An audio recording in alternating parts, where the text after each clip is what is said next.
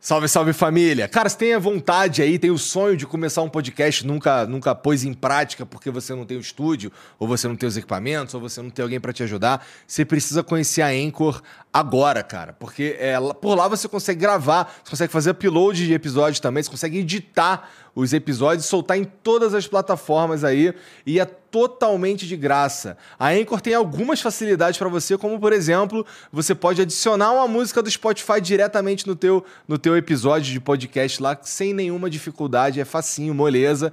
É, além de ser o único lugar que você consegue é, publicar podcasts em vídeo no, no Spotify. Então a, a Anchor, é pela Anchor que você publica é, episódios de vídeo de podcast no Spotify, tá bom? Então entra agora aí em anchor.fm ou baixa o aplicativo, se escreve Anchor, tá bom? Então anchor.fm, entra lá, baixa ou baixa o aplicativo ou e baixa o aplicativo e começa agora.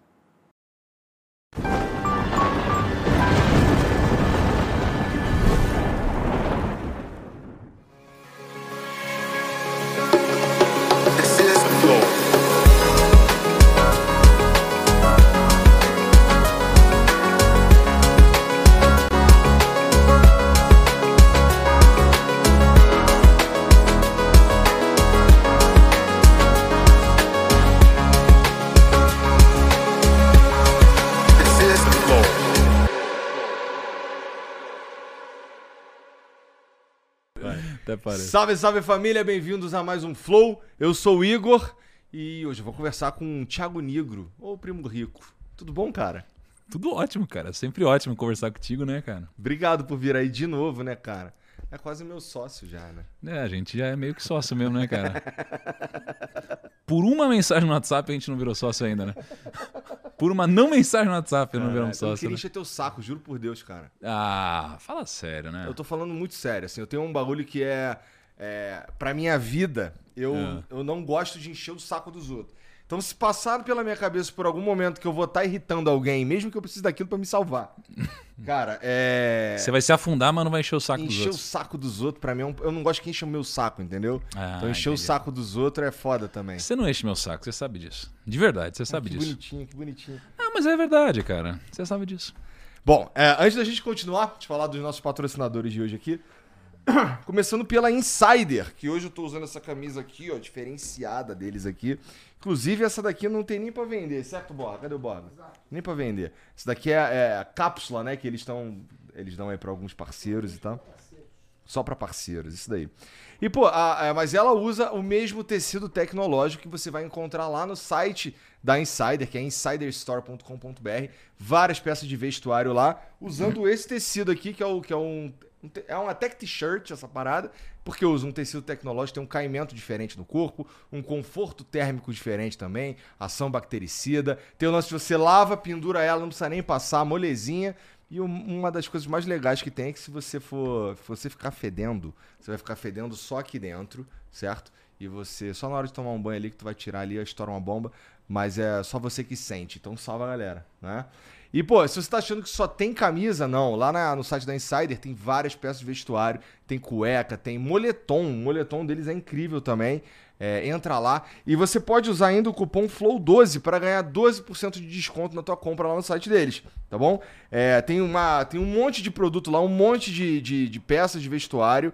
É, você pode se surpreender aí, porque você geralmente vê a galera usando só camisa, mas na verdade tem um monte de coisa lá. Entra lá, vai conhecer. insiderstore.com.br, tem o QR Code aqui.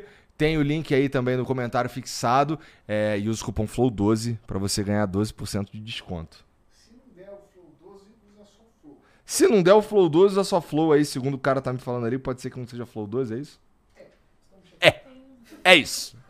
É isso, então. Então tem os dois, então. Você pode usar, se você tiver com, sei lá, quiser economizar dedo, digita só Flow, tá bom? Inclusive, ó. Aí, primão, pra você aí experimentar também, ver se tu vai oh, curtir. Obrigado, hein, cara. Esse é o motivo de ouvir aqui tanto, cara. É, é pô, eu também ganho presente é. pra caralho quando tu vem, pô. é, é pra abrir agora aqui, não? Não, não precisa não, não pô. Fica não, precisa pôr aqui agora também? Também não, também não. não. Obrigado pelo presente aí. Aí esse presente aqui que eu ganhei aqui, ó. Só raridades. É, né? cara, isso daí, olha, o Primo Box virou uma lenda na nossa história, né? Uma vez a gente lançou uma edição limitada, né, Kaique? O pessoal não sabia o que tinha dentro, a gente fez várias coisas diferentes. E aí tem um que sobrou aqui lá de trás eu trouxe para você, cara. Muito obrigado, é. cara. Muito obrigado. Assim, esse é o. É, esse, mas esse é diferente do outro que tu me deu. A primeira vez que a gente chamou, tu, tu me deu um primo box também. Mas tinha coisa diferente. Esse daqui tem um casaco, cara, diferente aí. Mas não precisa abrir, não, cara. É um presente pra ela. Tá, mas é esse aqui. É. Primocast. Diferente, Aprendendo mesmo. com vocês aqui, né, cara? Marquinha. Não temos esse cenário maneiro, é. essa bebida especial. Ó, é interessante você falar isso aí, porque você tava me sacaneando ali. Pô, os caras têm elevador. Pô, cara, chega lá no. é verdade, a gente veio de elevador pra casa, sabe disso? Quando você entra assim, tudo preto, assim, parece uma nave espacial, com os LED branco, grupo primo na parede, bonitão. Parece que eu tô no Guerra nas Estrelas aquilo ali. É. E aí entra assim, pá, uma graminha sintética, pra é. galera ali curtindo, parece que tu tá meio não sei, no Vale do Silício. Vale do tá Silício, tá é. é. eu já não gostei muito do seu elevador, cara, né? Porque demorou tanto para chegar, são muitos andares aqui, né, ah. né, cara? É, o Flow, Studio, são muitos andares, demorava muito, cara. Vocês estão tu é demais. é muito um 71, cara. Puta é. merda. Bom, o, o nosso outro patrocinador é a Last Link. E a Last Link é uma ferramenta para te ajudar a gerenciar o conteúdo que você vende na internet. Então, se você vende curso, se você vende conteúdo no Close Friends, etc., é, dá para você usar a plataforma da Last Link para te ajudar a manejar tudo isso aí, como você entrega seu conteúdo, como você recebe o dinheiro também, tá bom? Inclusive, eles têm uma das a, a menor taxa do mercado, que é só de 7,7%, tá bom? E o menor prazo de recebimento. Então, é, as coisas acontecem mais rápido e mais barato lá na Last Link se você usá-la para gerenciar o teu, o, esse conteúdo que você vende na internet. Né? Porque hoje é muito comum aí, inclusive, é, eu me sinto um pouco no passado de não ter uma parada dessa aí. O primo vai me dar uns porros também. Pô, eu queria fazer uma parada contigo, não sei o que e tal. Mas eu sou meio vacilão. Pô, eu não vim pra te dar só esporro, cara. Parece que eu vim só pra te dar esporro a cada frase, né?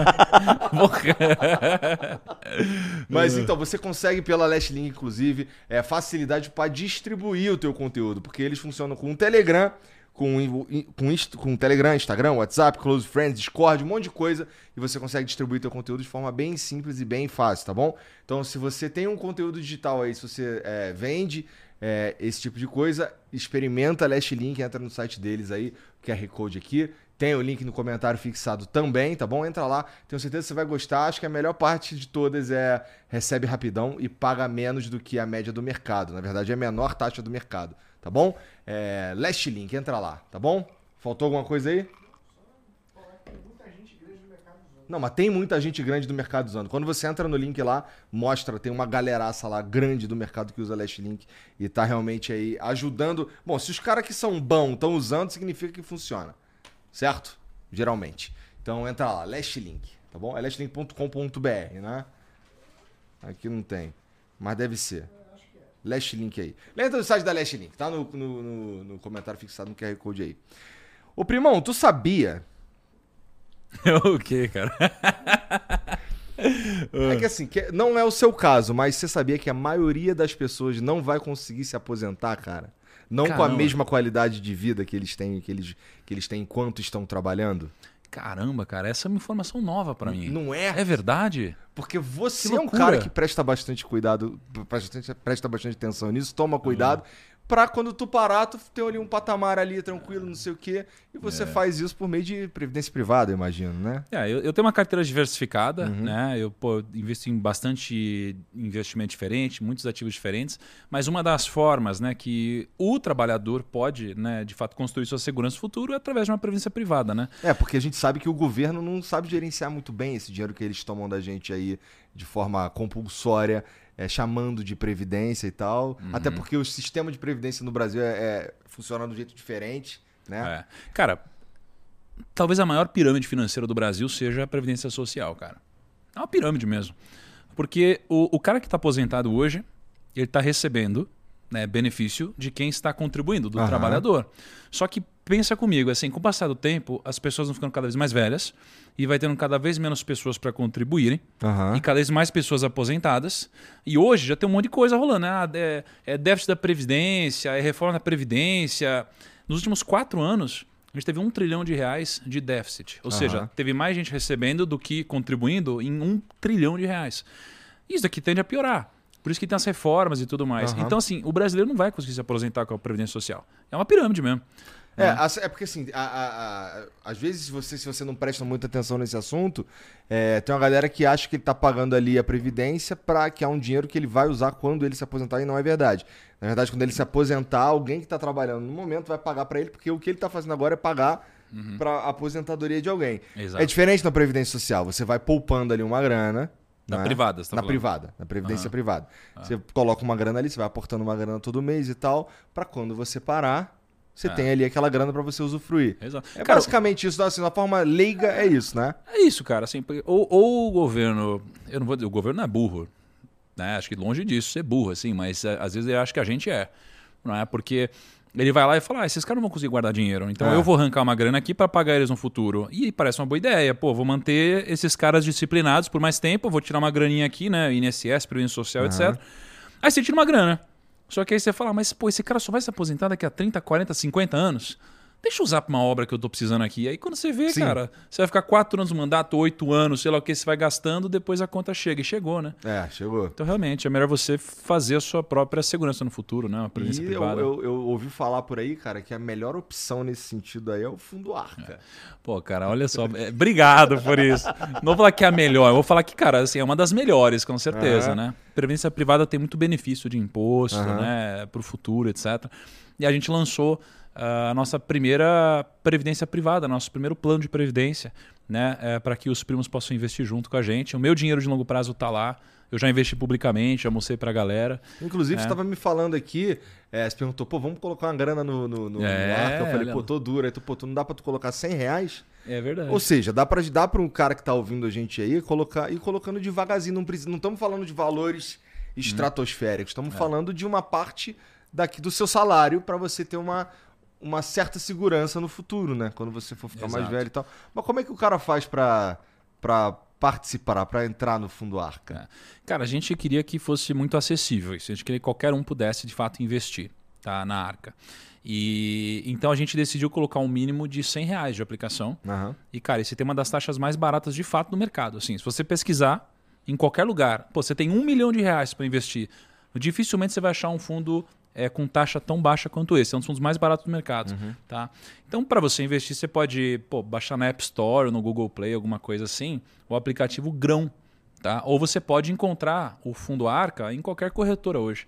Né? XP, Rico, BTG Até porque eles e Banco são, Inter. são parceiros teus, não são? Exato, eles são distribuidores, né? Então, onde você tiver conta, você vai lá, procura fundo de previdência Arca, né? Arca Grão, Aham. e pô, e você pode investir a partir de 100 reais, né? Pô, já que a gente tá falando disso, cara, é, primeiro, desculpa que você me convidou pra ir no evento de lançamento. e eu ah, mas já tô acostumado a você não, não ir nas coisas que a gente convida, né, Igor? Pô, Tá tu me demais, convidou né? pra tua casa e eu fui. E é lá longe, lá do outro Ah, lado da cidade, pô. tá Daí levei as meninas ficaram nadando na É tua verdade. piscina lá. É, mas sério, o, o, o- como é que se constrói Ah. é, algo como esse fundo, cara? Como é que se constrói o, a arca? Tá. Cara, primeiro você precisa ter uma tese, né? Ah. Precisa uma tese. Poxa, Isso foi algo que saiu da tua cabeça? Cara, acho que foi algo que foi. Muitas informações foram vindo para a minha cabeça e a gente foi organizando ela. Já é o que existia já. Aham. Acho que talvez o, o meu maior mérito tenha sido, como o meu sócio gosta de falar, né, o Perini, ter sido dar um bom nome para isso, a arca, né? Aham. Porque basicamente a arca. Pô, primeiro que eu sou um cara, eu sou cristão, eu gosto muito da história, de Noé, etc. Aham. E a arca permite que ele sobreviva aos grandes dilúvios. Né? Para mim, a gente passa por crise o tempo todo. A gente passa por grandes dilúvios. E, e arca. arca é um acrônimo, É né? um acrônimo, é. Então, assim, é o A de ações e negócios, R de real estate, que seriam fundos imobiliários, o C seria o C de, de caixa, né, de renda fixa, e o último A é o A de ativos internacionais. Então, cara, pensa que, pô, se você tem um pouquinho em cada coisa, você tem a arca. E eu invisto publicamente minha grana, você sabe disso. Aham. Hoje eu devo investir uns 13, 14 milhões publicamente, né? As pessoas vêm todo mês eu fazendo movimentação. E aí o que as pessoas mais me pedem há uns 5 anos é monta um fundo, monta um fundo. Aí a gente monta um fundo. Né? E agora eu tô botando minha grana lá dentro, as pessoas podem acompanhar. Então nasceu disso, de, poxa, vamos investir todo mundo junto, né? Aham. Todos os primos juntos e tal. E aí hoje a gente já tem, cara, mais de 15 mil. A gente lançou segunda-feira agora. A gente já tem mais de 15 mil pessoas investindo junto. Então, Porra, maneiro é demais. muito legal, é. O, mas, mas tu queria mais ou o Bruno que queria mais? O lançar o fundo? É. Ah, acho que a gente queria igual, né? É. O- a- eu, eu achava que eu queria mais, mas o, o, o Perini, ele é, ele é muito ambicioso, cara. Muito ambicioso, mais ambicioso do que eu. Eu não sabia disso, não. As pessoas É. olham pra, pra ambição como uma parada negativa, mas se ela estiver no lugar certo, ela é muito positiva, né? É o contrário. Total, cara.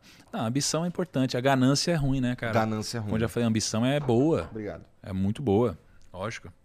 Também acho. É. É, bom, então ó, coloca lá, vai lá, investe também junto com os outros 15 mil primos que estão no, no, no, no Arca. Cara, como vocês mudaram? Agora vocês oferecem até comida, cara. É, pô, esse daqui é. Caraca, o é Igor não era assim bonzinho. E não o que, é que qualquer, aconteceu? Não é qualquer rango, não. Esse aqui é do Netão Bom Bife. É bom Não demais. veio de você esse daqui, com certeza. Pô, Você não é assim tão hospitaleiro. Pô, Não, não é não, cara. baixaça, Não, né, o cara, a gente chega aqui e não dá nem, nem, bom, nem boa noite. Falei, Kaique.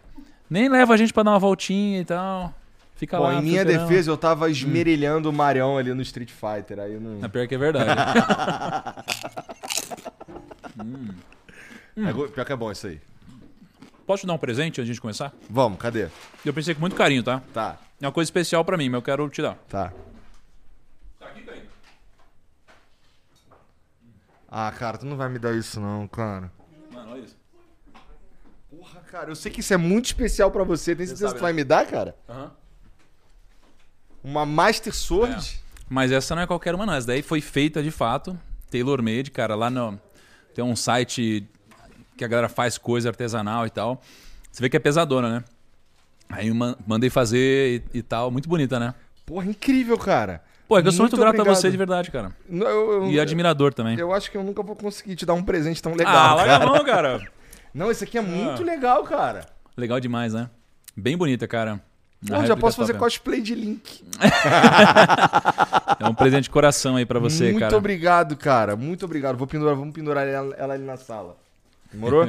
porra, obrigado mesmo. Valeu, cara. Cara, e porra, eu sei que tu gosta muito de Zelda. Tu gosta muito de Zelda. Realmente, eu imagino que deve ter sido, deve ter sido dolorido desse Não, não foi dolorido. Foi, foi maneiro, foi é gostoso dar um presente, não é? Eu gosto Eu da sei que presente você não tá também. muito acostumado a dar um presente pros outros, mas, cara, Pelo contrário, cara. Eu dou presente pros outros toda hora, pô. é bom ser grato às pessoas. Eu sou grato por você, pô. Me explica por que você é grato por mim, que eu não sei. Cara, primeiro que eu acho que você faz um trabalho muito massa aqui, desde sempre, assim. Ah. Existe o Primocast, a gente se inspira em, pô, se inspirou em muitos podcasts, mas com certeza o seu foi uma das grandes inspirações nossas, né? Então isso aqui é um motivo da gratidão. O segundo, cara, é porque vocês me abriram a porta lá atrás quando talvez os maiores podcasts ou veículos assim não me abriam tanto as portas. Mais que eu fosse já o Primo Rico, eu falava muito no segmento de finanças, de fato. Eu era referência em finanças, né? Não fora desse segmento. Então, quando vocês abriram a porta, foi muito massa. E não só isso, quando a gente veio, a conversa foi muito massa. E quando a gente precisou, uma época, a gente foi anunciar a FinClass, que foi um dos nossos projetos mais pô, legais na época, assim. Vocês também abriram a porta pra gente falar da FinClass. Ah. É. Todo grande anúncio. Igual agora o fundo. Pô, também, pô, ser fã do fundo, isso é muito legal. Então, a gente é muito grato, cara. Vocês são parceiros da gente, sabe? Ah, tá bom É então. isso. Obrigado, cara. Não, mas é verdade, cara. que eu- O cara tá acredito- sacaneando, não, cara. Eu acredito, assim, é porque Ah. assim, eu, eu sinto algo semelhante, cara. Ah, porque obrigado. assim, é no, no- acho que no momento da, da, da minha pior crise, vocês, você foi o primeiro que, que, que eu que estendeu a mão. Então assim, Ah, eu, tá eu não sei se, eu acho que a gente falou sobre isso lá naquela vez que eu fui no teu programa. É, mas Cara, a gente falou merda. Eu, eu- senti que você não tava muito afim de falar. Eu falei, cara, deixa não, pra lá. Melhor não, falar não, disso sabe daí. qual era o sentimento ali, pra ser sincero? Eu falei, cara, será que ele quer falar disso? Não, não, sei. não, não, é assim, eu, eu- Acho que agora já dá pra falar, né? É, é que eu tenho pouco, eu tenho pouco filtro, assim, tem poucos assuntos que eu não falaria aqui. Eu Ah. Só coisas estratégicas de negócios nossos, que de resto, e eu considerava isso uma, porque assim, quando você falou comigo, você falou assim, cara, é só deixa quieto um pouquinho. Ah, né? guarda um tempo, É, né? E eu fiquei bolado de, de, de, de falar umas paradas que talvez você não quisesse que eu falasse, entendeu? Não, cara, enfim, não sei se você quer falar, mas se quiser. A gente nunca falou disso, né? Não, acho que não. Bom, quando, Fica então deixa eu começar e aí você vai me ajudando. Mas, cara, não precisa falar disso, não, de verdade, tá? Só pra. Mas é que, pô, eu, que- eu também preciso. é, Você falou que é, que é grato, eu também sou grato. É, então essa porra dessa. Já que já que estamos um punhetando o outro aqui, vamos acabar essa parte da punheta só pra gente Tá ir pra um bom. outro lugar. É, mas, cara, muito obrigado, porque quando teve a, a crise aqui sinistra, no dia seguinte, é, a gente se falou e você me estendeu uma mão ali que você me salvou de um. de um. o- O abismo seria. O abismo financeiro seria muito maior se você não tivesse me ajudado com uma grana expressiva é, naquele, naquele dia seguinte ali, que foi meio que a, a diferença, eu acho, entre a maneira que a gente conduzia um pouco mais branda e conseguindo segurar a galera e detonar todo mundo e ver o que, que ia acontecer, não sei o quê. Então, realmente, aquela grana que, que, que, que chegou ali a, pra gente por meio de vocês, cara, fez toda a diferença. E eu sou muito grato, não só por isso, mas acho que esse daí. Porque assim, não, era, não é nem uma grana que eu vou botar no meu bolso, é na verdade uma grana que eu vou usar pra segurar as paradas aqui e, pô, salvou mesmo. Obrigado. Pronto. Mas, cara, isso é a prova, cara, de que quando você é um cara que ajuda os outros, às vezes você. É, é- é muito possível que isso daí não volte pra você. Mas em alguma de necessidade, cara, de onde você menos espera, isso, essa ajuda pode acontecer. Porque já me ajudaram lá atrás. Por isso que eu sou uma pessoa que eu tento, pelo menos, ajudar os outros. Porque em alguma de necessidade, cara, vai ter, assim, aquele momento que você tá sozinho. Ninguém mais quer te ajudar e alguém vai aparecer e vai te estender a mão. E às vezes é de onde você tá menos esperando, porque você ajudou a pessoa num cenário onde você nem imaginava. Então eu acredito que isso daqui é bom, entendeu? As pessoas Aham. realmente não gostam de fazer isso, eu, eu acredito pra caramba. Então, assim como eu te ajudei, eu fiz isso porque alguém me ajudou. Entendi. Entendeu? Tá então acho que é um ciclo isso daí, cara. E, pô, você tava falando é, sobre que, que um, um dos lançamentos mais legais que vocês fizeram aí foi a Finclass. E eu lembro daquele dia que eu fui lá na tua casa, que as meninas estavam na piscina, a gente tava no charuto, no uísque ali, tava, ah, tava pra lançar a Finclass. E, cara, é, realmente é muito legal aquela parada ali. É, as pessoas que você conseguiu juntar pra participar da, do projeto, assim, os caras que estão dando aula ali, são incríveis, cara. E eu não, eu não sei como é que tu. Como é que foi essa conversa pra convencer esses caras a estarem ali junto contigo? Internacionais e tudo. Cara, eu acho que foi. é, Putz. Foi cara de pau e foi eu ter algo pra oferecer. Né? E foi coragem e tentativa e erro. Pô, eu acho que. Eu, eu fiz isso duas vezes na minha vida. Mas uma vez eu fiz e não tinha nada pra oferecer. E ainda assim deu certo, porque eu não parei de tentar. Então eu lembro que em 2016 eu fiz um documentário. E eu fiquei entrevistando a galera que tinha bilhões, etc. E eu não era nem o primo rico, ninguém nem sabia quem eu era.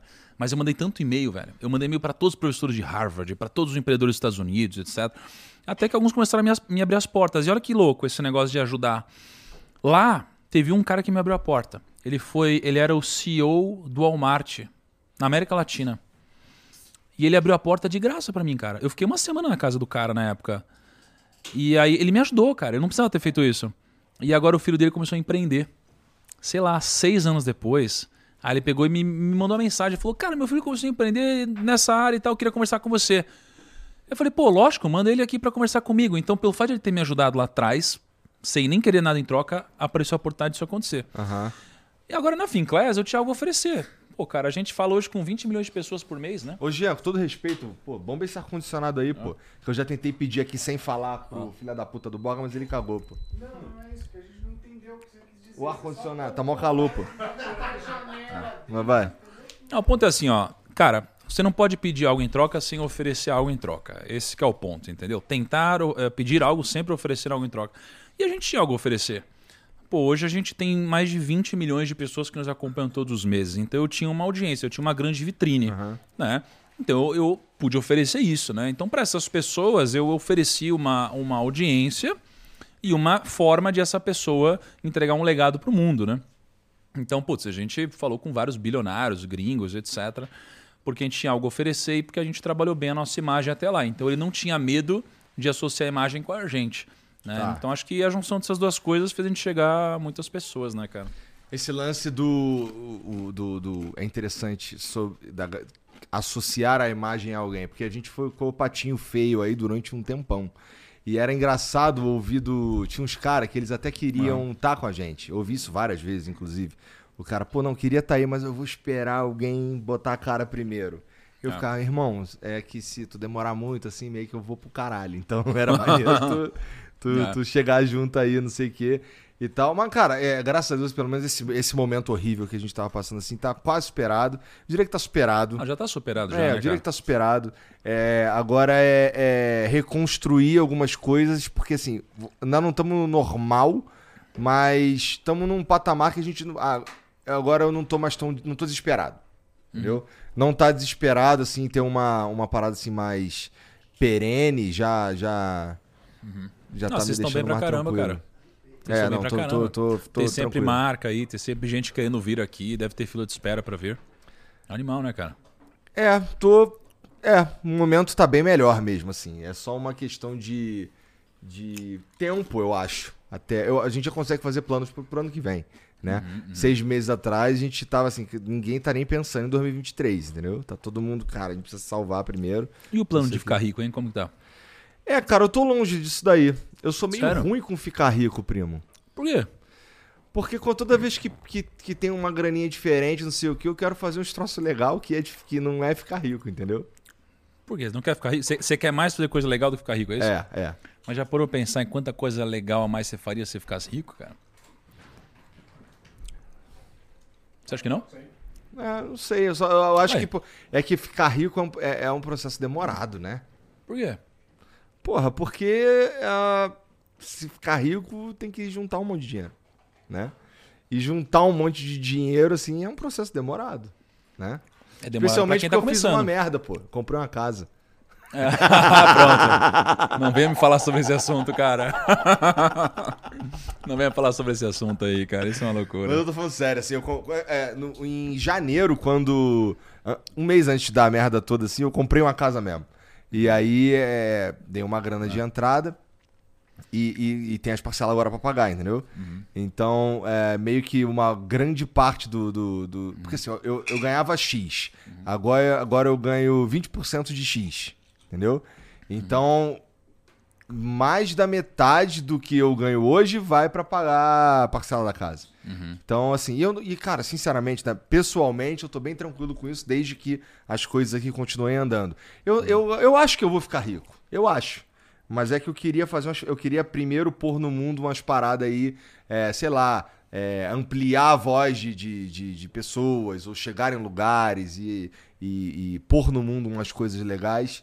É, porque eu acho que no fim do, desse caminho aí, eu acho que não vai ter jeito. Acho que eu, eu vou acabar ficando rico. Eu tenho certeza disso, cara. Mas tem uma coisa que eu ouço muito também, eu discordo. As pessoas falam, não, cara, o dinheiro é consequência. Eu não acho que é consequência, cara. Ele pode ser consequência. Mas sabe que as pessoas falam, não, cara, faz uma coisa muito legal, com muita vontade e, e com muito resultado, é consequência você ficar rico. Cara, pode ser que sim, pode ser que não. Você tem um monte de gente aí que deixou grandes inovações pro mundo e, e, cara, que são icônicos e todo mundo sabe o nome e que morreram pobres, cara. Entendeu? Então, assim, cara, eu não tiraria o olho de, de buscar também enriquecer, porque não é uma coisa ruim, você sabe Não, disso. não, não, é? não, Mas sabe uma coisa que eu acho interessante? Você, me lembrou de uma história aqui, cara, sobre ficar rico? Eu acho que quem fica rico é a casa. A casa sempre vence. O jogador, ele sempre perde. O jogador sempre se dá mal. Ou melhor, poucas vezes o jogador ganha. Eu tô lembrando de uma história que a gente passou esse ano passado, se eu não me engano. Foi ano passado, foi em 2021, não foi? Foi em, acho que foi de janeiro de 2021. Você ouviu a história do que aconteceu é, com a GameStop? Sim, sim. Mas, cara, tem coisas que pouca gente sabe nessa história. Ah, Então, olha só. É, a GameStop é uma empresa que eu sou, pô, sempre fui super fã, eu sou nerd pra caramba, não é? E ela tava indo muito mal das pernas. Então você entrava nas lojas da GameStop e ela tava sempre vazia, sem nada, não tinha jogo e tava ah, tudo caindo, vendendo cada vez menos, menos cliente, as ações começaram a cair. Só que dá pra você ganhar dinheiro apostando que algo vai subir ou apostando que algo vai cair. Só que qual que é a lógica? Se você aposta que algo vai subir, se você paga 10 reais e isso daqui vira zero, você perdeu quanto? 10 você reais. perdeu 10 reais? Se você aposta que isso aqui vai cair e 10 reais sobe para 100, você perdeu quanto? Você É. perdeu mais do que você tinha. Você perdeu 90 e você apostou 10, não é? Então no mercado financeiro é muito comum você fazer operações vendidas. E aí tinha um monte de, de investidores gigantescos nos Estados Unidos. E olha que interessante. E eles começaram a apostar que a GameStop ia quebrar. Começaram a entrar vendidos lá na ação e tudo mais. E aí era muito óbvio que isso aconteceu. Os números estavam horríveis, o mercado estava mudando, ninguém mais queria entrar na loja para comprar, só eu e você, talvez, que queria ver os- as coisinhas que tinha mais lá. E aí juntou uma galera num fórum, que era o Reddit. E os caras começaram a falar: Meu, olha quanta gente está vendida nesse negócio. Vamos começar a comprar? Ah, vamos. Aí o pessoal começou a comprar, tipo 2 dólares assim. Começou a comprar, subiu 3 dólares, 4 dólares, 5 dólares. Cara, você vai de 2 para 4 dólares, você já perdeu 50%. Você já perdeu, perdeu muito. Se você apostou 2, cara, você já perdeu muito se virou 4. Aí 4 dólares, 5 dólares, 6 dólares, aí o pessoal começou a se juntar no fórum. Galera, vamos comprar todo mundo e tal. Aí com 7 dólares, 8 dólares, 9 dólares, 10 dólares. Começou a subir 11 dólares, 12 dólares, 13, 20 dólares. Cara, e os fundos tinham entrado vendido lá 2 dólares, 3 dólares, assim. E de repente já tinha multiplicado isso daqui por 10. Cara, aí começou a entrar uma loucura. E aí o pessoal começou a bater no peito, ficar muito corajoso. E aí começou, pô, cara, a gente que é o hedge fund agora, a gente que é o fundo no mercado, a gente que é Wall Street e tal. E aí começou a trazer muita gente. Porque começou a ficar muito famoso isso. Aí todo mundo começou a comprar. 20 dólares, 30 dólares, 40 dólares, 60 dólares, não sei o que lá, 100 dólares. Cara, tipo, tava 2 dólares. Os caras que estavam vendidos estavam já preocupados porque, cara, eles iam quebrar. E aí começou a noticiar, saiu no, no noticiário notícias. Cara, os hedge funds, que são os fundos que cuidam dessa grana, os fundos de pensão, estão muito vendidos e já subiu de 2 dólares para 100 dólares, eles vão quebrar. Aí começou 110 dólares e não sei o que lá. Aí um grande empreendedor comprou ações de GameStop lá, tinha comprado quase 10% das ações. Aí começaram, cara, esse cara comprou as ações, vai subir mais. 120 dólares, 130 dólares, 150 dólares. Os caras tinham vendido a 2 dólares, 3 dólares. Os caras estavam desesperados.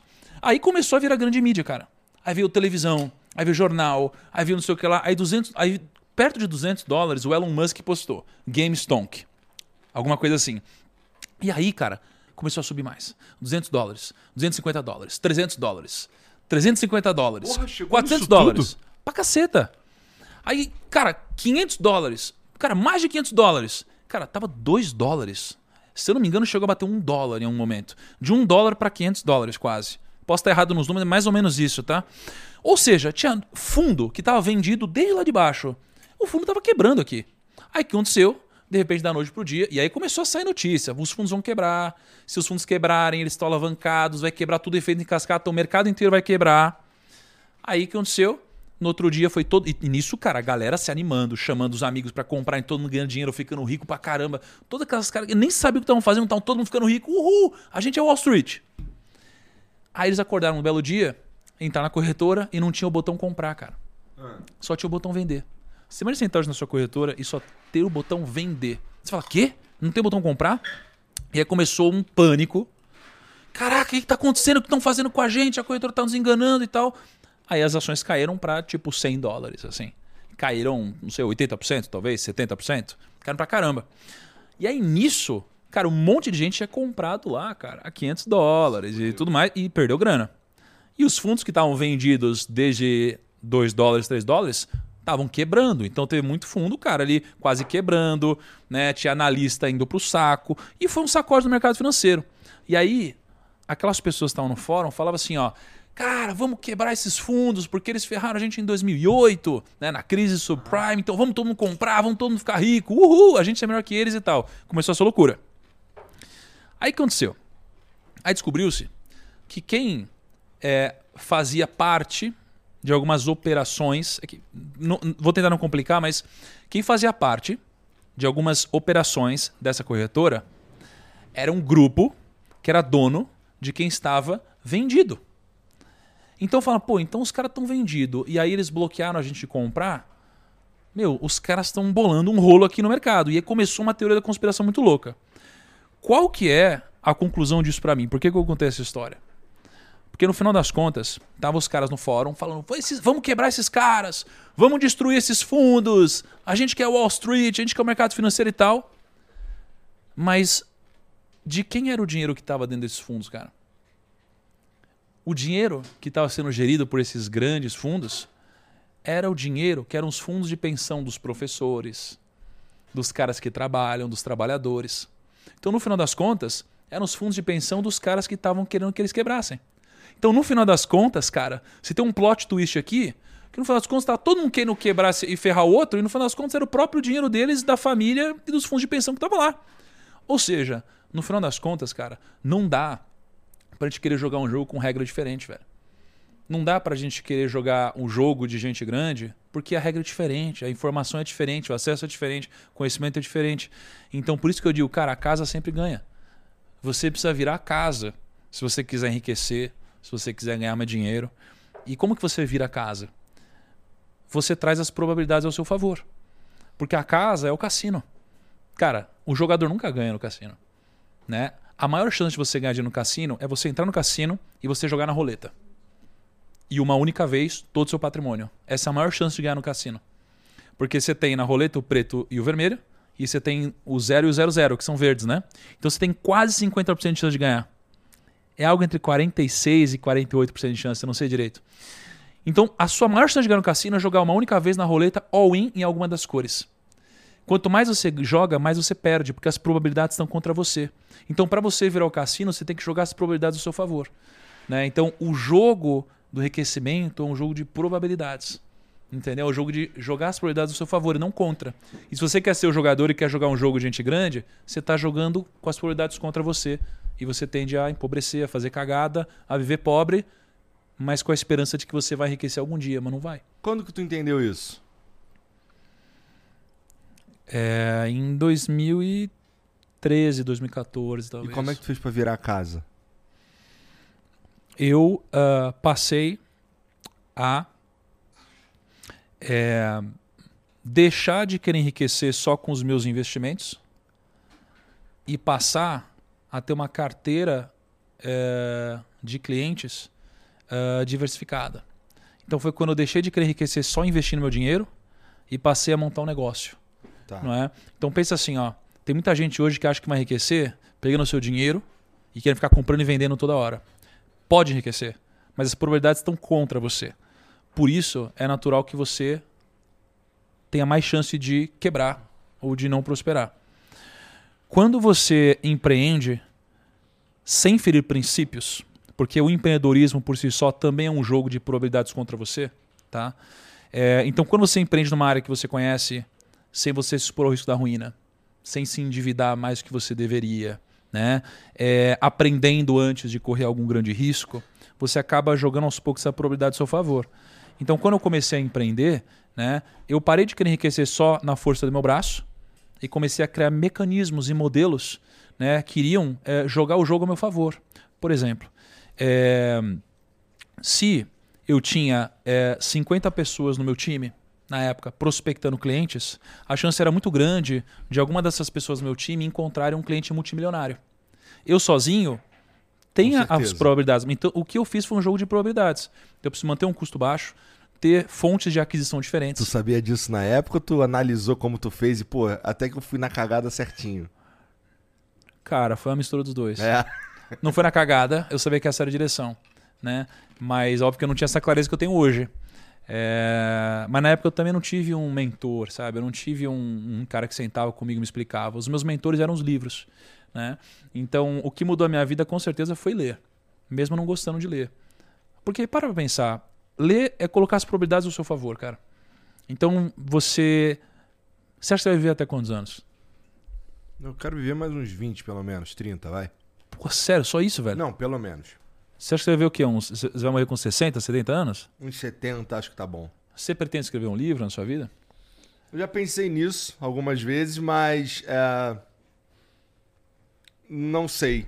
Não sei, é. não sei a resposta para Fala alguém que você admira. Ah,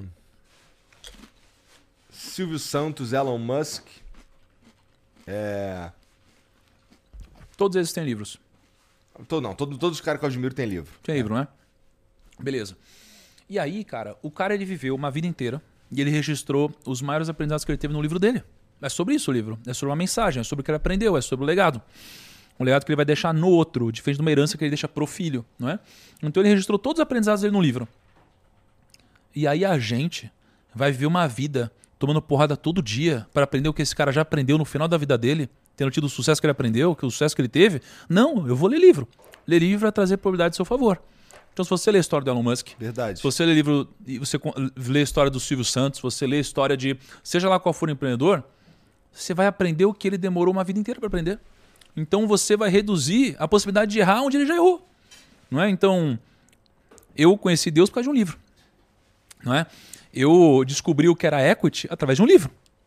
É, eu, é, putz, aprendi, eu aprendi que existia o significado de um propósito através de um livro. Então, as grandes, uma das, algumas das grandes viradas que eu tive na minha vida foram lendo livros. Então, assim, o, a nossa vida é um jogo de probabilidades, cara. Eu não posso andar sem cinto no banco de trás. Preciso reduzir meu risco da ruína, preciso reduzir meu risco de morte, né? É, eu preciso reduzir meu risco de tudo. Eu não posso querer me alavancar de alguma forma. Cara, tem banco aí que talvez quebre, porque se alavancou não porque era um banco ruim, Né? Você precisa trazer prioridade ao seu favor. A vida ela é um jogo de prioridades, cara. E, pô, é. Acreditar em Deus é melhorar essas probabilidades também, não é? Lógico, pô. Se você morrer, você chegar lá e descobrir que não existe Deus, tanto faz, né? Você nem tá lá mais. Se você descobrir que existe Deus, pô, que bom, né? Acreditar que Deus existia, né? É uma probabilidade. E, e, é até lógico e racional, talvez, acreditar que algo maior pelo menos exista. Eu acredito que Deus existe. Tem gente em que, que acredita. Proporção, em que proporção se tornar um cara mais cristão ou mais religioso? Eu não sei como é que tu definiria isso. Mas em que proporção tu acha que isso realmente mudou a tua vida? Completamente. Em, em mais Completa... do que 100%. Que isso, cara? Em tudo. Em absolutamente tudo. É porque isso é recente, não é, primão? É. É, faz. Cara, eu leio a Bíblia há uns dois anos e meio, três anos. É, eu te conheci antes disso, não foi? Antes Sim. desse processo. É porque esse que é o ponto, né? Assim, conhecer Deus, ou se considerar cristão ou não, ou se converter ou não, ou seja lá o que for, Uhum. é, não necessariamente impacta você ser rico ou pobre, você ganhar dinheiro ou não, não é? São coisas completamente diferentes. Eu acredito que existe um caminho onde você pode acreditar em Deus e viver como um cristão, ou seja lá como uma pessoa se denomine, e você poder seguir o mesmo caminho, pobre financeiramente ou rico. Porque Deus ele é onisciente. Então ele sabe o que é e o que seria. Então existem vários caminhos. Existem vários caminhos, não é? Você tem o livre-arbítrio, né? E Deus sabe o que acontece se for para cá, o que acontece se for para cá, mas eu acho que tem gente que acaba servindo a Deus, mas às vezes por acreditar, seja por uma questão de religiosidade ou por uma questão de origem, ou talvez por um excesso, né, de dogmas, ou seja lá o que for, a gente acha que ser rico é errado e ser pobre é humilde e nobre. Não é? E Mas por é isso uma muita questão- gente acaba indo por aqui, né? Não é uma questão cultural, especialmente do brasileiro, é, demonizar a riqueza? É, eu vejo que tem uma. Assim, na verdade, eu, eu consigo enxergar duas vertentes. Assim, é, se você se torna. Se você se torna um empresário, se você é, se torna um cara que. Isso é interessante até.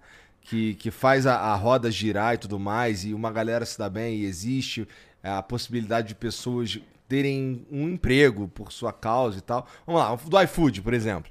O iFood é uma puta iniciativa maneiríssima que, porra, hoje ninguém sabe direito como vive sem iFood.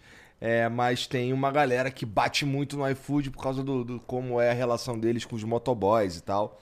É, então, se- o- é possível que se você chegar num lugar falando que você é o dono do iFood, tu vai ser ah, mais mal visto do que um cara que ficou rico e nas redes sociais ele ostenta, não sei o que, o caralho. Sim. Então tem duas, duas visões aqui. O cara que foi um- se tornou um grande empresário e um cara que o trabalho dele é ser um influenciador que ostenta, que não sei o que e tal. Então a- talvez a gente enxergue a riqueza de duas formas diferentes, culturalmente falando aqui no Brasil. É maneiro tu ostentar, mas não é muito maneiro tu, tu empregar pessoas, sei lá. Tá ligado? É, cara, é, tem, tem um problema com as massas, assim, né? É, as massas. Toma cuidado pra falar isso, né, cara? Mas assim, as massas, elas. Elas dificilmente estão certas, assim. Dificilmente estão certas. É por isso que elas são as massas, Aham. né? É, mas por outro lado, se elas são a maioria, como eu poderia dizer que uma minoria de pessoas está certa? Né? O, o que definiria o certo e o errado? É complexo. Mas eu vejo que geralmente a opinião das massas é uma opinião que tem muito mais a ver com um viés emocional do que com uma questão lógica. A gente erra isso o tempo todo. E o dinheiro é uma delas. Então, por exemplo, as pessoas gostavam muito mais de mim quando eu não tinha fama, digamos assim. Tá? As pessoas elas insistem em, ah, em compartilhar meias verdades ou, ou falsidades, ou seja, lá o que for. Por exemplo, eu enriqueci antes de entrar na internet. Não é? Então, quando eu entrei na internet, eu era pequeno, as pessoas elas admiravam isso. Admiravam eu ter enriquecido antes de entrar na internet, empreendendo, e aí depois compartilhar esses aprendizados na internet. Quando eu consegui compartilhar o aprendizado com muito mais pessoas, e eu passei também a ganhar mais dinheiro digitalmente, né? coisa que eu, uma linha de receita que eu não tinha antes, muitas pessoas começaram a me demonizar pelo simples fato de eu fazer muito dinheiro. Porque realmente, assim, o empreendedor ele é muito mal visto aqui. Porém, no final das contas, né, é, existe uma lógica invertida e a pessoa ela, ela vive muitas vezes uma vida onde ela passa por ciclos errados sem nem perceber. Então, é claro que existem as exceções, mas muitas vezes eu sou uma pessoa que eu é, não fui é, não fui admirado numa empresa onde eu trabalhei, por exemplo. Então eu não recebi um aumento, eu não cresci e eu fiquei estagnado mesmo acreditando que eu estava fazendo um bom trabalho.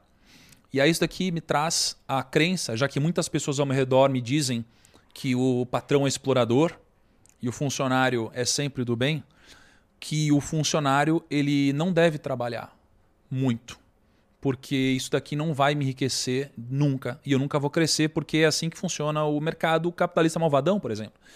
E aí, quando eu me demito ou eu sou demitido e vou trabalhar numa outra empresa, eu entro nessa empresa com essa crença. E aí por isso eu não desempenho mais do que eu poderia desempenhar. E aí eu não cresço novamente ou eu sou mandado embora em algum momento. E aí eu começo a achar que a culpa é do outro. Enquanto que, na verdade, pelo fato de eu ter vindo com essa crença e evitado trabalhar mais do que eu poderia, trazer mais resultado do que eu poderia, né, me fez não crescer. Então, no final das contas, eu estou ocupando o outro por algo que, na verdade, eu estou errando. Porque a gente começa a entrar num ciclo negativo. Né? E muitas vezes esse ciclo vem das grandes massas. Né? Porque a maioria das pessoas, elas geralmente não tem algum resultado expressivo. Elas sonham em ter muito dinheiro. Elas gostariam demais de ter muito dinheiro. Mas quando o um amigo delas cresce, elas passam a entender que existe algo errado nisso. A gente tem muita dificuldade de admirar o sucesso do outro. Uhum. E a gente vive nesse ciclo, né, cara? Ô, primo, tu, tu tava falando aí agora que tu, pô, já, te, já, tinha, se torna, já tinha enriquecido antes de se tornar famoso e tal. É, você já me, eu, na primeira vez que a gente conversou, você já me contou que você era garçom e tudo mais, né? Uhum. Cara, é, nessa época de garçom, que, qual que era, qual que, o que, que você imaginava, assim, pra tua vida? Tu queria ficar rico? Por que, que eu tô te perguntando isso? Porque, ó, é, chegou um momento da minha vida, você estava me perguntando aqui se eu queria ser rico e tal. É, chegou um momento da minha vida que eu tinha mais dinheiro do que eu precisava. Uhum. Tá? É... Eu tava num caminho de, porra, juntar um patrimônio ali e ficar e ter a possibilidade de ficar mais tranquilo. Não é nem nada muito absurdo, não, mas era assim. Eu tava acostumado com X e eu comecei a ganhar 20X. Uhum. Tá ligado? Eu, caralho, isso aqui é maluco e tal. É, só que eu percebi, a, a minha sensação foi, cara, rapaz, não era esse o objetivo. Eu queria mesmo era, sei lá, alguma outra coisa que não era ficar rico. Tu passou por isso, assim, teve algum momento que tu parou e pensou, caralho, não era ficar rico o que eu queria. O que eu queria mesmo era, sei lá, eu queria ser um comunicador e não ser rico. Teve. Isso aconteceu depois que eu fiquei rico. Geralmente a gente precisa ficar rico para isso acontecer. É muito difícil, cara. É muito difícil. Você tá fudido, você acha que o, que o objetivo é, é ter dinheiro. É. Né? É muito, é muito difícil, cara, você ouvir alguma reflexão sobre riqueza de alguém que não chegou lá. É muito, é, é muito clichê ou muito ilógico você ouvir de alguém que passou a vida inteira pobre e nunca teve a opção de escolher e foi obrigado a viver a vida que teve, dizendo que que o dinheiro não traz felicidade, por exemplo. Um clichê como esse. Ou que ser rico não vale a pena, né? Ou alguma coisa do tipo. Então, acho que a pessoa que ela não atingiu a liberdade financeira, ela dificilmente vive. Eu acho que ela sobrevive, não é? Então, ela é uma pessoa que ela faz o que faz por necessidade e não por opção. Né? Então, dificilmente você vai saber se de fato você gosta do que você faz ou se você vive né, uma vida preenchida, ou seja lá o que for, né, até você poder ter a opção de mandar todo mundo se ferrar. Ou você poder dizer não porque você quiser. Não é? Então, realmente, é, é, é muito difícil. E existe um clichê onde muitas pessoas sem dinheiro querem dar opinião sobre isso. E as pessoas nem sabem como é. É como aquela pessoa que nunca teve uma namorada ou um namorado e vai acreditar conselho amoroso. E a gente que já viu, a gente sabe, ah, essa é a sua primeira namorada, seu primeiro namorado, pô, isso daqui parece que vai dar ruim, não é? A gente já viveu coisas. É claro que existem as exceções, mas a regra, né, ela, ela estatisticamente acontece. Acerta mais, né? Ela acerta mais. Então, quando eu uh, atingi o que a gente chama de riqueza, liberdade financeira, foi quando eu peguei e, e, e percebi que um vazio continuava dentro de mim. Exatamente. Mas veja, mas se eu pudesse escolher, eu preferia ter esse vazio rico E- do que não ter esse vazio achando que iria preencher tendo dinheiro. É que no meu caso, primão, era assim, eu achava que o meu objetivo, o Uhum. que eu precisava pra dizer pros outros que eu concluí, tá, cheguei lá na minha vida, era ter dinheiro. Grana. Tá? Pra mostrar Ter pros outros, assim. Não, não, pra, pra assim, agora eu Sucesso. posso, eu posso, eu consigo dar um conforto pra minha família, é, e eu não preciso me preocupar em pagar conta mês que vem, é, e nem daqui a um ano, entendeu? E nem daqui a cinco Sim. anos. Mas quando eu cheguei lá, eu fiquei assim, cara, tá faltando, Uhum. tá faltando. Foi uma época que eu fiquei mais depressivo na minha vida, cara. Sério, cara. É. É porque. Cara, E um- aí começou o flow. E aí começou o flow? Bom, que bom, né, cara, que isso aconteceu, então. É, a, gente, a gente tende. Assim, você tem uma base da pirâmide onde. Putz, se você não consegue é, se sentir seguro ou se alimentar. É muito difícil você pensar em outras coisas, né, cara? Assim, ah, propósito, etc tal. Numa hora que você já sente segurança, você consegue se alimentar, você tem uma casa pra dormir, etc. Cara, você começa a pensar em outras coisas. Então, muitas vezes, você começa a pensar em você. Você fala, caraca, eu quero ficar rico. Eu quero ficar rico. Por quê? Porque você acha que tem que provar alguma coisa, geralmente, pros outros. Você vive numa sociedade, né? Então, a gente se mede o tempo todo. Né? A gente se compara o tempo todo. Eu quero ficar rico. No momento que isso acontece e você percebe que agora você não deve mais nada pra ninguém, você fala, cara, e agora? Agora eu já tenho isso, eu tenho a segurança, tá? qual que é o próximo passo? Então você chegou onde você queria. E às vezes você sente dificuldade em descobrir qual é o próximo objetivo. E por isso que às vezes esse papo, ele parece não fez sentido para aquelas pessoas que ainda estão querendo chegar lá. Mas o que eu posso dizer é que quando você chega lá financeiramente, né, você vai começar a se questionar o que, que esse negócio você está sentindo aí dentro. E aí você vai criar várias hipóteses do que é isso. Por exemplo, eu tenho muitos amigos bilionários e que depois de ficar bilionário, eles buscaram a fama. Porque o que eles acharam que ia preencher a vida deles depois do dinheiro em excesso seria a fama e o poder. E a gente começa a buscar isso muitas vezes. Então aí você vê um movimento de bilionários querendo ficar muito famosos. Mas por que eles não precisariam ficar muito famosos? E não é pelo impacto que eles querem gerar. Muitas vezes é um discurso vazio dizer que é pelo propósito que você quer que seja ampliado e geralmente não é. E aí você chega lá, você ficou famoso, você tem dinheiro, todo mundo te respeita, e agora? Então, cara, eu acho que você sempre vai procurando qual é o próximo passo. E na minha vida, eu sou um jovem, eu tenho 32 anos, né, cara, sabe disso. E a única coisa que me fez sentir completo de verdade, não é que eu não tivesse próximos passos mais completo, né, foi Deus, de fato. Né? Então, nada me preencheu mais do que isso. E, e eu acho que nada, aparentemente, vai preencher alguém tanto quanto. Então quanto tu procurou isso, por um tempo, né? Porque você tá falando que tudo isso, toda essa transformação na tua vida é recente, tem uns dois É. anos, né? É, mas eu não sabia que eu tava procurando isso. É. Eu não sabia que eu tava procurando isso, cara. Eu sempre tive procurando alguma coisa na, na minha vida. Mas eu nunca poderia acreditar que era isso que eu tava buscando. Eu achei que tava buscando outra coisa. Eu achei que tava buscando aceitação, dinheiro, fama, riqueza, etc. E de repente era isso. Eu falei, ah, era por isso. Não é? Mas é E difícil. o que que fez cair a ficha? Que era Deus, então? Deus? Que- Peraí, Ah. quem te apresentou Deus? Ah. Putz, cara, essa. Putz, história é louca. Eu não contei pra você a história? Eu- Não. Não? Não contei, cara? Cara, que loucura. É... Eu. Putz. loucura agora. Bom, é, eu tenho. Eu conheci Deus porque eu queria ficar rico. Olha que loucura. Eu queria ficar mais rico. Eu queria ficar mais rico. Né? Então, eu. Mais rico no sentido de, putz, eu já tinha um negócio, eu tava crescendo, tinha grana. Quando eu falo rico, cara, putz, é que eu uso. É uma palavra simples para tentar exemplificar o que é isso. Mas eu eu não sou um cara. Eu, eu não costumo usar as palavras, falar que eu sou rico. Eu nu- nunca falo isso, tá? Inclusive, não gosto que falem isso. É que tu é o primo rico, né? Mas sabe que eu queria tirar o rico do nome? Eu queria deixar só primo. Eu queria deixar só primo no nome. Mas por questões de SEO, acho que não seria uma boa hoje. Mas eu gostaria de tirar o rico do nome e ficar só com o nome primo. Mas no caso de Deus, assim, é, putz, eu, eu, eu comecei a ler a Bíblia porque descobri que existia um livro lá dentro cheio de conselhos para empreendedores e para várias outras pessoas também, né? Que era o livro de Provérbios, né? Escrito pelo rei Salomão e tal. Muito legal. E, e aí eu li esse livro por quase dois anos, né? com vários conselhos sobre o negócio.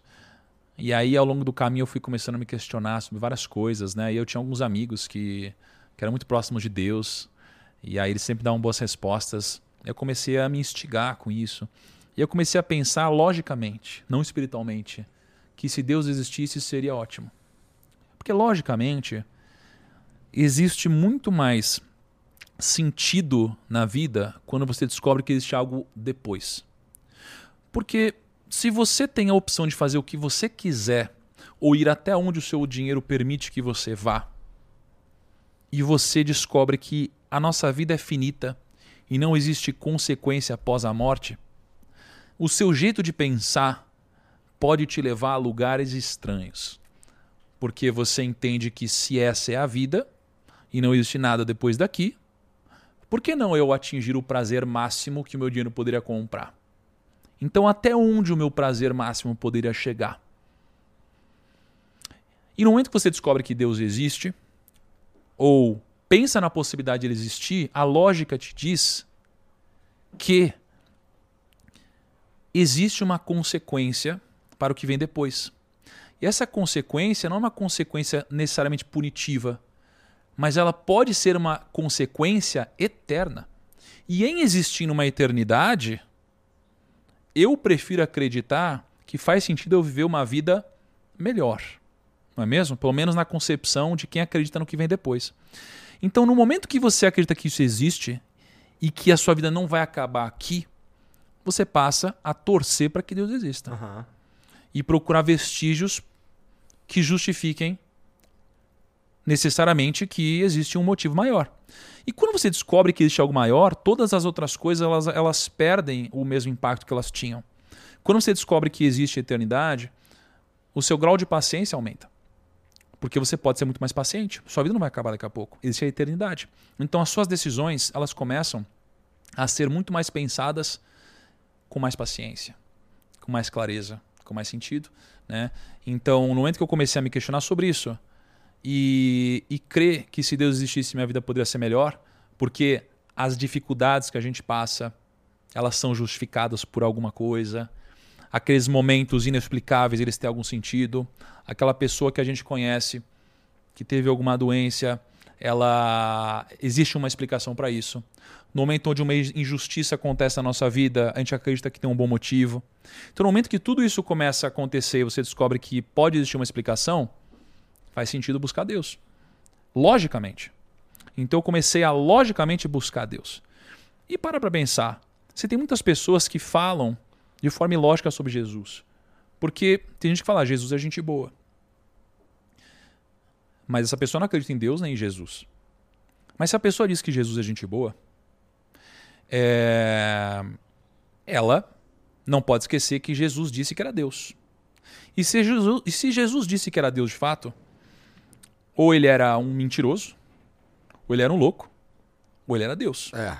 E se era um mentiroso, alguém que chama Jesus de uma pessoa gente boa, não pode chamar um, um mentiroso, de gente boa. Dificilmente vai chamar um louco de gente boa. Então, naturalmente, ou esse cara é Jesus, ou existe uma contradição na falta de conhecimento dessa pessoa. Então, quando você começa a olhar para o sentido lógico das, das coisas, me parece fazer sentido que Deus existe. Mas eu sou um cara muito pragmático. E mesmo fazendo sentido que eu gostaria que Jesus existisse, por exemplo, ainda me faltava alguma coisa a mais. E aí tem uma passagem na Bíblia dizendo algo do tipo: tal pessoa viu o milagre e aí passou a crer. Eu falei: se está escrito na Bíblia, e a Bíblia é de fato esse grande manual, e alguém precisou ver para crer, eu sou esse cara. Então eu quero ver para crer. E se ele não me mostrar que ele existe, eu não vou crer. E aí a culpa não é minha, a culpa é dele. E faz sentido, não é? Por que, que eu vou crer em algo que eu gostaria que existisse, mas não me parece logicamente ser concreto? Porque eu realmente parei pra pensar nisso e, pô, é, não sei, hein? Acho que eu preciso agora. Tá faltando só pra eu crer mesmo de verdade, só tá faltando ver. Deve ter sido isso que tu sentiu. Foi isso, cara. E não necessariamente ver, mas eu queria uma resposta. Porque eu comecei a refletir logicamente. Se eu sou um cara que hoje falo com 20 milhões de pessoas, eu tive essa vida e ainda vou ver muita coisa, seria um desperdício de tempo para Deus não me mostrar que Ele existe. Porque quanto mais tempo eu passo sem acreditar que Deus existe, em levando em consideração tudo que está escrito e o grande propósito das coisas, seria uma perda de tempo, inclusive, para Deus não me mostrar que Ele existe, na minha concepção limitada. Né? E aí um amigo meu me sugeriu uma coisa e eu cheguei para Deus, ou seja lá o que era na época, que eu ainda não tinha essa clareza, né? Ou essa crença. E eu falei, Deus. Eu falei de um jeito muito menos político do que isso. Eu falei, Deus, se existe mesmo, dá um sinal em sete dias. Né? Eu falei, Deus, se existe mesmo, dá um sinal em sete dias, né? Só que eu falei com palavrões no meio e o caramba. Ah, tava assim, puto, tava passando por um momento. ah, eu, merda. fa- eu não tava um momento tão assim, mas eu falei, cara, porra, cara, eu falei um monte de palavrão, eu falei, meu, na boa, se existe mesmo, cara. Foi quase que assim, ó. Deus, você se. Não, não faz nenhum sentido você não me mostrar. Pelo amor de Deus. Eu falei, em sete dias me mostra. E claro, assim, é, é que eu falo isso, minha visão mudou muito, mas na época eu tinha uma visão extremamente limitada sobre o que era isso, né? E aí, sete dias, Deus. E aí, pô, passou sete dias e ele não apareceu, cara. Eu falei, então Deus não existe, né, cara? Então Deus não existe, Deus não me mostrou em sete dias. E aí no oitavo ele mostrou. Só de sacanagem, não vai ser do jeito que você quer. Exatamente. No oitavo ele se mostrou, isso aconteceu. E aí é, eu fiquei me questionando por que, que isso aconteceu. Por que, que no oitavo dia e não no sétimo? Porra, cara, eu pedi sete. Né? E a conclusão aqui é que Deus ele quis mostrar que existia, mas que as coisas não acontecem no meu tempo, e sim no dele. Não é? Então isso daqui partiu de uma busca lógica, uma busca por é, conselhos em negócios. E ao longo do caminho, né, eu acho muito difícil alguém não encontrar se você estiver procurando. E tem um livro muito interessante que existe o diabo dando conselhos para o diabinho, o sobrinho dele. E aí ele está contando sobre um paciente. Né? O paciente é basicamente um humano. Tá? E ele fala como ele trata os pacientes dele. E aí ele está falando o seguinte: falou, pô, tinha um ateu né, numa biblioteca.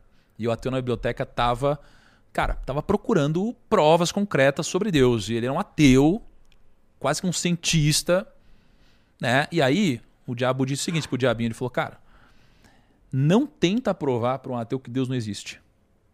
Porque se você tentar provar, logicamente, talvez ele encontre. E provavelmente ele vai encontrar. E aí o que que ele fez? Ele deu fome nesse cara. Aí esse cara falou, putz, tô com fome. Ele levantou, foi comprar um negócio. No que ele foi comprar um negócio, o diabo fez passar o ônibus que ele sempre pega. Aí ele subiu no ônibus, foi embora e nunca mais voltou para a biblioteca. Então ele falou assim: a nossa técnica é a. Como que é o nome? O quê? Desviar a atenção? É desviar a atenção. Entendeu? É desviar a atenção. E, e muitas vezes na vida a gente tem vários desvios mesmo, né, cara? A gente tem vários, a gente tá indo por aqui, de repente, nossa, que legal! Aí você vai lá, você esqueceu, nunca mais volta aqui, né? Então, acho que isso aqui aconteceu várias vezes na minha vida, né, cara? Interessante. Doideira, né? E, pô, e, e mudou, imagino, o jeito de você fazer negócios, o jeito de você ah, olhar para as coisas e decidir o que. Tomada de decisões deve ter mudado bastante. Muito, cara.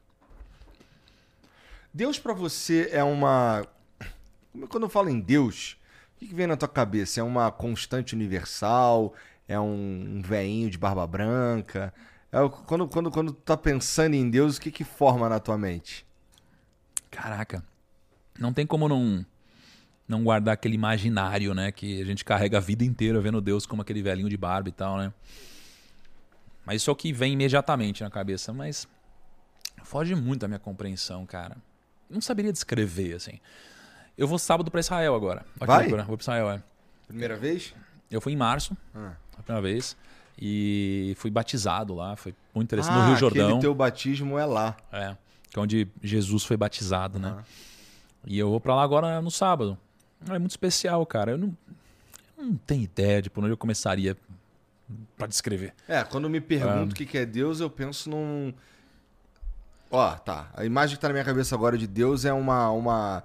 É como se fosse uma luz, uma fonte de energia que permeia tudo que existe. E assim, não é. Não é. Não penso em nada muito. Não penso num ser. Não penso em algo pessoal, um cara, uma pessoa. Eu penso em, em sei lá, um troço que, como você disse, não, não é possível imaginar. Sabe? Não, a- a- o cérebro humano não está preparado para imaginar Deus. É como se fosse um jogo que uma placa de vídeo não consegue carregar. Caraca, perfeito, cara. Acho que é por aí. Não sei, cara. Não tenho a mínima ideia. Não tenho, eu sei que, cara. Eu sei que ele sabe das coisas, assim. Eu sei que ele sabe das coisas. Eu sei que ele ouve conversas que a gente não ouve. Eu sei que ele faz coisas acontecer na nossa vida que a gente acha que não era para acontecer, que a compreensão é completamente diferente. E faz diferença, é, na tua opinião, é, estar com Deus, é, ele vai te fazer uns favores ou ele tá. Ou ele é meio. É, é meio que uma, um, um- um guia e não um fazedor de favores? Eu gosto de imaginar que Deus é mais um guia. É mais assim, ó. Ó, ó, o melhor caminho é por aqui e tal. Não, é diferente de, de eu ficar pedindo umas paradas pra Deus e ficar esperando rolar. Cara, isso daí ele não é Deus, entendeu? Isso, isso com certeza não é Deus, assim. Quem serve a Deus por dinheiro vai servir ao diabo por um salário maior. Então, se Deus é uma figura de favores, cara, claramente você está confundindo as figuras. Eu acredito que o diabo não é aquele bicho vermelho.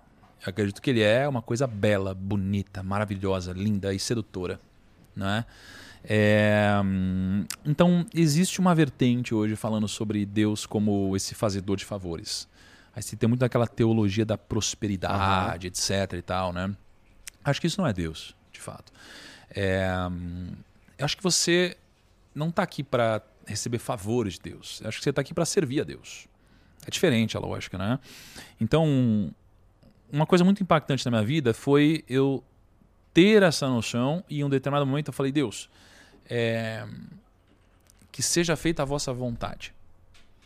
E quando eu fiz isso, cara, é, isso daqui é muito poderoso, porque você está se entregando completamente, entregando os seus desejos, as suas vontades, ao que de fato você veio para fazer. Né? Você está mudando é, o que você quer pelo que você é. Né? O que você deseja pelo que você precisa. Né? Acho que são coisas completamente diferentes. Então, não, cara, Deus, ele é. Cara, Deus é amor, talvez. Porque o guia, pô, acho que é mais que isso. Eu não saberia dizer o que é. E na tua opinião, assim, como é que você. O que, que, que tu faz no teu dia a dia que tu fala assim, cara, tô servindo a Deus? Cara, tô aqui agora falando sobre ele. Eu nem sei como estão os comentários agora, mas é meio assustador. né? É, hum, Nos teus negócios, nos teus negócios, Abrir mão. serve a Deus? com certeza, É. com certeza. É, com toda certeza, sim, cara. Com toda certeza. Das pessoas que eu me relaciono, as coisas que eu abro mão. Cara, eu já fiz muita besteira na minha vida. Você também, todos nós, né? Já fizemos muitos pecados na nossa vida, né? Mas quando eu me batizei, por exemplo, é, você morre e nasce um novo Tiago, né? Esse novo Tiago, ele tem muito mais responsabilidade agora, porque eu já caguei muito na minha vida. E eu peço perdão por isso. Mas daqui para frente eu tenho consciência do meu erro, né? Então, pô, peguei uma batata sua sem pedir. Pô, cara, eu fiz uma cagada. Mas agora que eu tenho a consciência da responsabilidade que eu tenho, isso daqui é uma cagada muito maior. Então, na minha vida daqui para frente, minha responsabilidade com o erro ela é, é muito maior. É, então, eu sou muito mais cobrado hoje. Eu me cobro muito mais, porque agora eu tenho clareza das coisas. Né? Então, até coisas mais simples, como falar palavrão, cara, eu, eu evito. Por quê? Não é por mim, cara. Não é nem por mim só. É porque às vezes para algumas pessoas eu posso, cara, ativar nelas algumas coisas ruins, entendeu? E não precisa, então não precisa, eu não preciso falar isso. Né? É, cara, pô, eu, eu, eu gosto de, de beber, eu tomo uísque, eu, eu fumo um charuto, mas é, eu não crio uma dependência. Então eu bebo, mas eu não fico louco, entendeu? Eu não perco o controle, tá? Eu me cobro mais, eu tento dar um exemplo maior para as pessoas. Eu sou muito mais, é, como é o nome? Quando você dá mais, você entrega mais, você não é mão aberta, é Hã? Como que é o nome? Não, não é isso. Hã? Ai, caramba. Não, não é- mas assim, eu Mas sou tá bom, mais. entendi. sabe? Pô, sou mais grato. é, eu, eu- encontro oportunidades de, de levar de alguma forma né, a palavra ou conhecimento sobre isso. Eu ajudo mais pessoas que eu ajudava antes. Eu trabalho mais do que eu trabalhava antes. Né? É, para mim, o dinheiro, ele. Cara, não vem né, nas primeiras posições. Mudou muito, cara. Mudou Pô, que muito. maneiro. É. Interessante. Bom, mas assim, você ainda continua fazendo é, a tua ação, a tua, a tua é, não é ação, mas a tua, a tua, é, tava. O jeito que você lida com todas os teus, as coisas que você faz assim, é, continua bastante. Você ainda continua um cara bastante ativo nesse mercado que você tá. é, só que agora com uma visão um pouco mais ah, cuidadosa. É isso? Seletiva, cuidadosa, é, clara. Então, por exemplo, eu não vou querer te convencer de alguma coisa que pode me beneficiar se eu não achar que isso daqui vai te gerar um bem, entendeu? Não vou fazer isso daqui. É, Cara, as pessoas ao meu redor, as pessoas ao meu redor, assim, se eu vejo, ho- hoje mudou muito algumas coisas, tá? Muito, completamente. Se alguém vem e me conta uma mentira, cara, para mim isso aqui tem um peso muito grande. Não um peso 2, 3, 4, etc. É um peso, é, assim, gigantesco. Gigantesco, tá? Por outro lado, eu também perdoo mais. E isso daqui talvez seja a coisa mais difícil de fazer, cara. Perdoar. É muito difícil, cara. É muito difícil perdoar. Ah, não é, tão muito difícil difícil. perdoar quando você não se importa com as coisas. É, mas o ponto não é perdoar por não se importar. Hum. É perdoar por se importar, cara. Você se importa com essas coisas. Você se importa demais. Porque é, é muito fácil. Ah, você tá cagando, fala, ah, tá bom, desculpa aí. Cara, isso aqui é muito fácil. Ou então, não, tá bom, eu te perdoo. Isso é muito fácil. É mesmo. Difícil é te perdoar quem te machucou de verdade, cara. E eu acho que é, é, é aqui onde, de fato, você começa a mostrar que você é alguém que vive a vida é, conforme lá, está escrito, ou, ou Deus manda, ou seja lá o que for, entendeu? É difícil. Bom, é muito difícil, cara. Ah, é difícil mesmo. É difícil mesmo. É muito difícil. né? Hoje, hoje o que que tu. Hoje você tá de frente do grupo primo e o grupo primo engloba todas as tuas paradas, não é? Uhum. Tipo, Tudo, o é. fundo, o fundo tá ali também. Tá lá. E o A que gente- mais que tem ali, primão? Caraca. Cara, é muito interessante isso, né? É, Por exemplo, a gente. é, Recentemente, cara, a gente fez uma reestruturação no grupo, não é? E, e aí saíram várias notícias. Poxa, grupo primo, demitiu, tu demitiu uma funcionários galera. e tal, Isso daí etc. foi pra né? tudo quanto é lugar mesmo. Tudo quanto é lugar Enche e tal. teu saco também, não, cara? Ah, Dá um enche peido, os caras enchem o saco, cara. Total. Compra uma casa, os caras enchem Compra o numa saco, casa, o pessoal enche o saco, né? Tal. Mas é que é, a- a- eu acho que a. Engraçado é que tu já comprou essa casa faz um tempão, né? Faz um tempão, né? Tá enchendo o saco agora. Porra. É que, cara, as pessoas elas não torcem pelo sucesso alheio. Por exemplo, é, as pessoas elas querem dar um jeito de colocar os outros no mesmo nível que você. Não é? Então, se você sofre, você quer fazer o outro sofrer. Se a sua vida tá um lixo, você quer deixar a vida do outro um lixo. Entendeu? É, você geralmente quer fazer os outros sentirem o que você está sentindo e você não quer ver ninguém acima de você. E o jeito de fazer você se sentir melhor é você inferiorizando os outros. Ah, Então, existe um viés aqui. ah. Então, por exemplo, saíram muitas notícias sobre a gente ter reduzido o nosso quadro de, de funcionários, colaboradores. Mas não saiu nenhuma notícia dizendo que, mesmo com isso, no ano passado a gente tinha 134 pessoas no grupo e hoje a gente tem 214 pessoas no grupo, mesmo depois da reestruturação. A gente cresceu em quase 100% o número de pessoas. E antes dessas 134 pessoas, menos de um ano antes, a gente tinha 20 pessoas no time. E ninguém fala sobre isso. É, porque isso daí não dá audiência, não é? Saiu uma matéria hoje ou ontem que no Twitter as fake news ou as notícias negativas elas rodam seis vezes mais rápido do que as notícias positivas de fato, tá? É, então, cara, as pessoas elas geralmente querem falar do lado ruim das coisas e, e aí como cristão eu tenho isso é uma coisa é, é um exemplo prático. Me dá vontade de responder. Me dá vontade de responder. Eu falo, cara, não posso fazer isso. Não faz sentido eu fazer isso. Eu vou alimentar o que não deve ser alimentado, tá?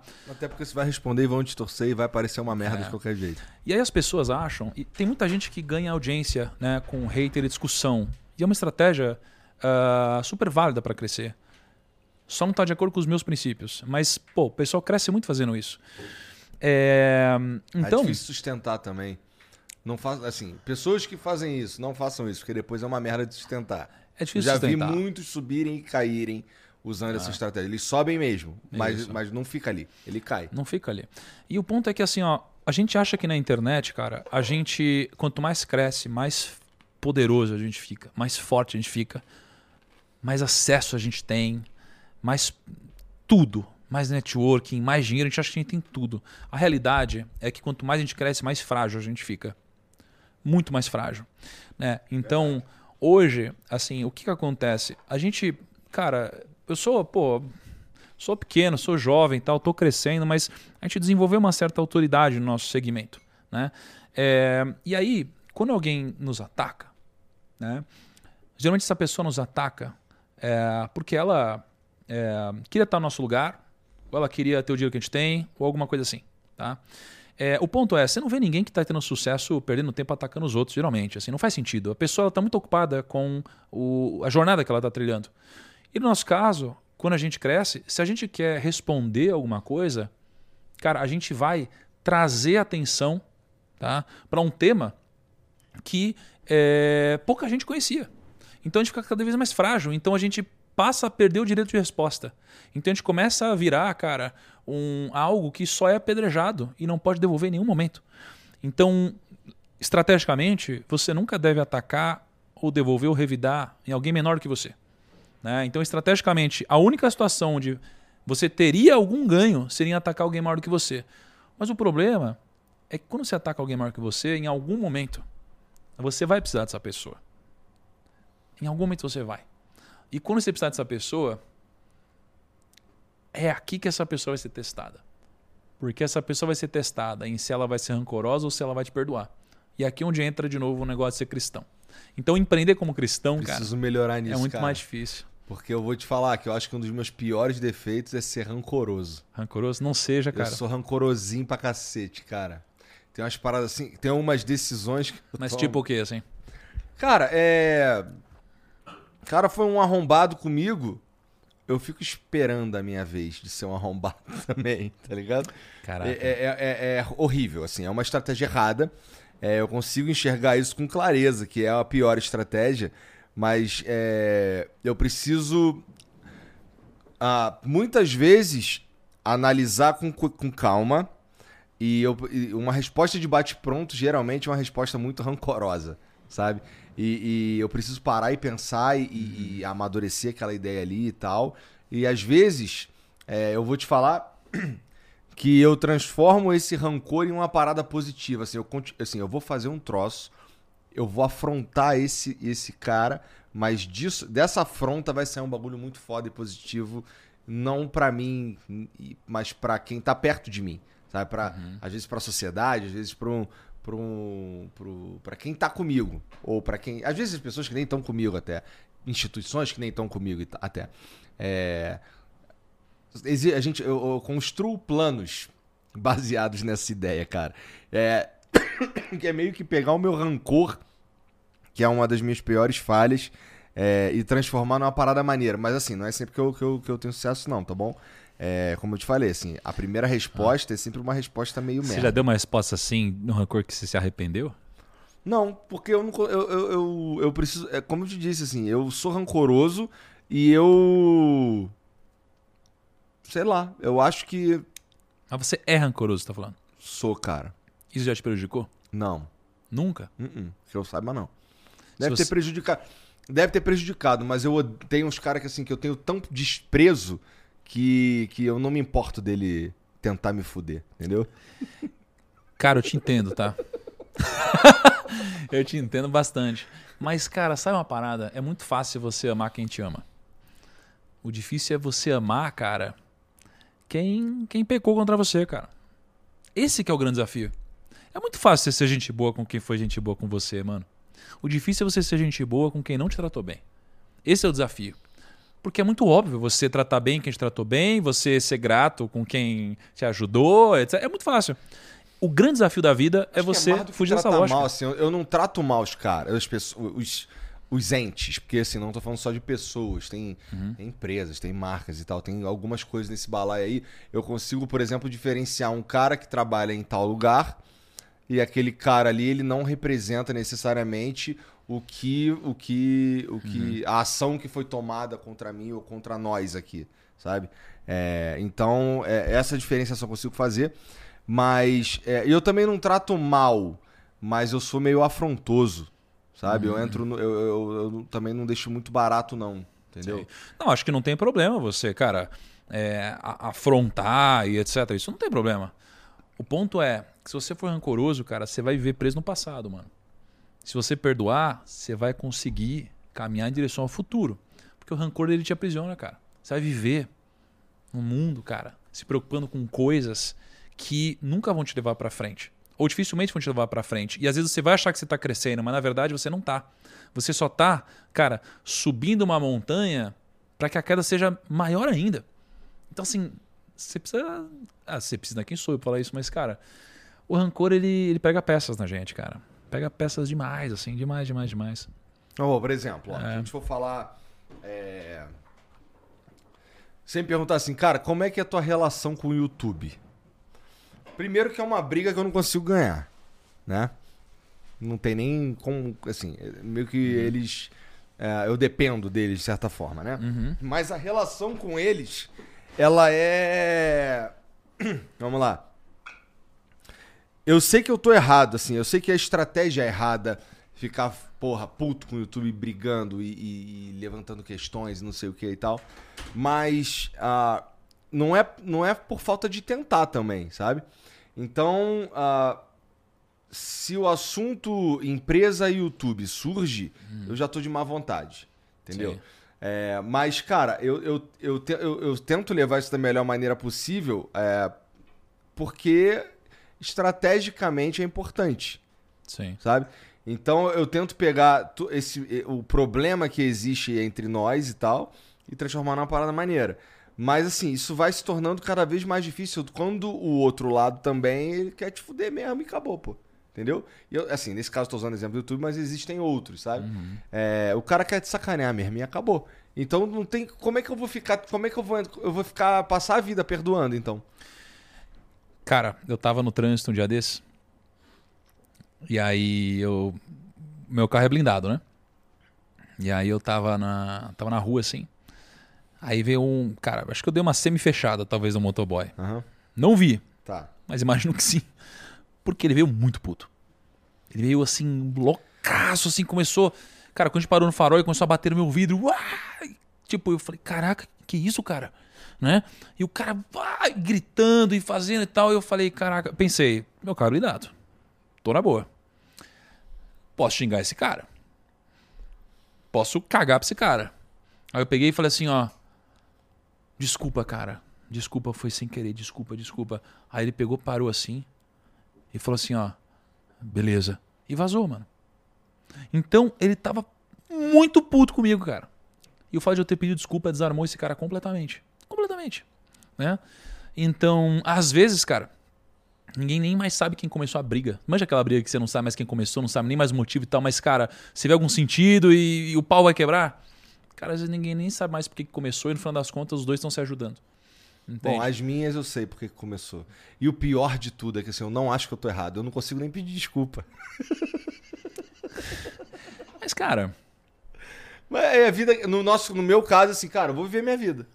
Vou Sim, viver sim. minha vida, vou seguir, vou fazer as paradas. Mas você sempre vai guardar contigo um negócio aí, cara. Que você tem duas opções.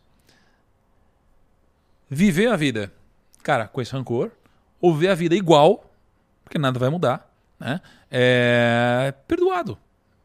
Porque, cara, o que, que pode acontecer de pior se você perdoar o YouTube, por exemplo? O que, que pode acontecer de pior? Mas eu perdoo. É que eles não param de me fuder só, entendeu? Então eu tenho que perdoar e perdoar e perdoar e perdoar. e perdoar. Cara, E alguém assim, vai é ter como que se eles precisassem de. Sei lá também, sei lá. Cara, alguém sempre vai ter que ser superior na relação, se for esse o caso. Sempre alguém vai ter que ser, cara. Nunca é, nunca é unilateral, cara. Que seja você, cara. Foca no que tá no seu controle. Me perguntaram assim um dia desses, o que, que, você, o que, que você fez aí pra atingir o sucesso, enriquecer e tal? Porque hoje, putz, eu ajudo muita gente famosa a investir, sabe? Tem um monte de gente. Eu já recebi mensagem, cara, eu não vou citar nós, mas desde vários jogadores, até um monte de global, etc. Cuida, cuida do meu dinheiro, cuida do meu dinheiro e tal. E eu, eu ajudei um monte de gente com grana e ajudo. Mas, cara, eu tava refletindo, eu falei, cara. Porque as pessoas realmente perguntam. Porque eu perguntei pra muita gente bem-sucedida, tipo, por que, que você ficou rico? Ou sei lá o que for. E sabe o que eu pensei? Eu pensei que eu tenho muito pouco mérito no meu sucesso. Por que pouco mérito? Porque o que me enriqueceu teve muito mais a ver com coisas que eu não controlava do que com coisas que eu controlava. Foram muitos acasos na minha vida. Mas aquelas poucas coisas que eu controlava, cara, eu representei. As poucas coisas que estavam ao meu alcance eu fiz, velho. Eu fiz, eu trabalhei muito. Eu chegava no escritório, olhava pro lado, não tinha ninguém. Eu ia embora, não tinha ninguém. Então as poucas coisas que estão ao meu alcance, eu fiz. E a maioria das coisas que não estão ao meu alcance deram certo. Então o que, que eu tiro disso?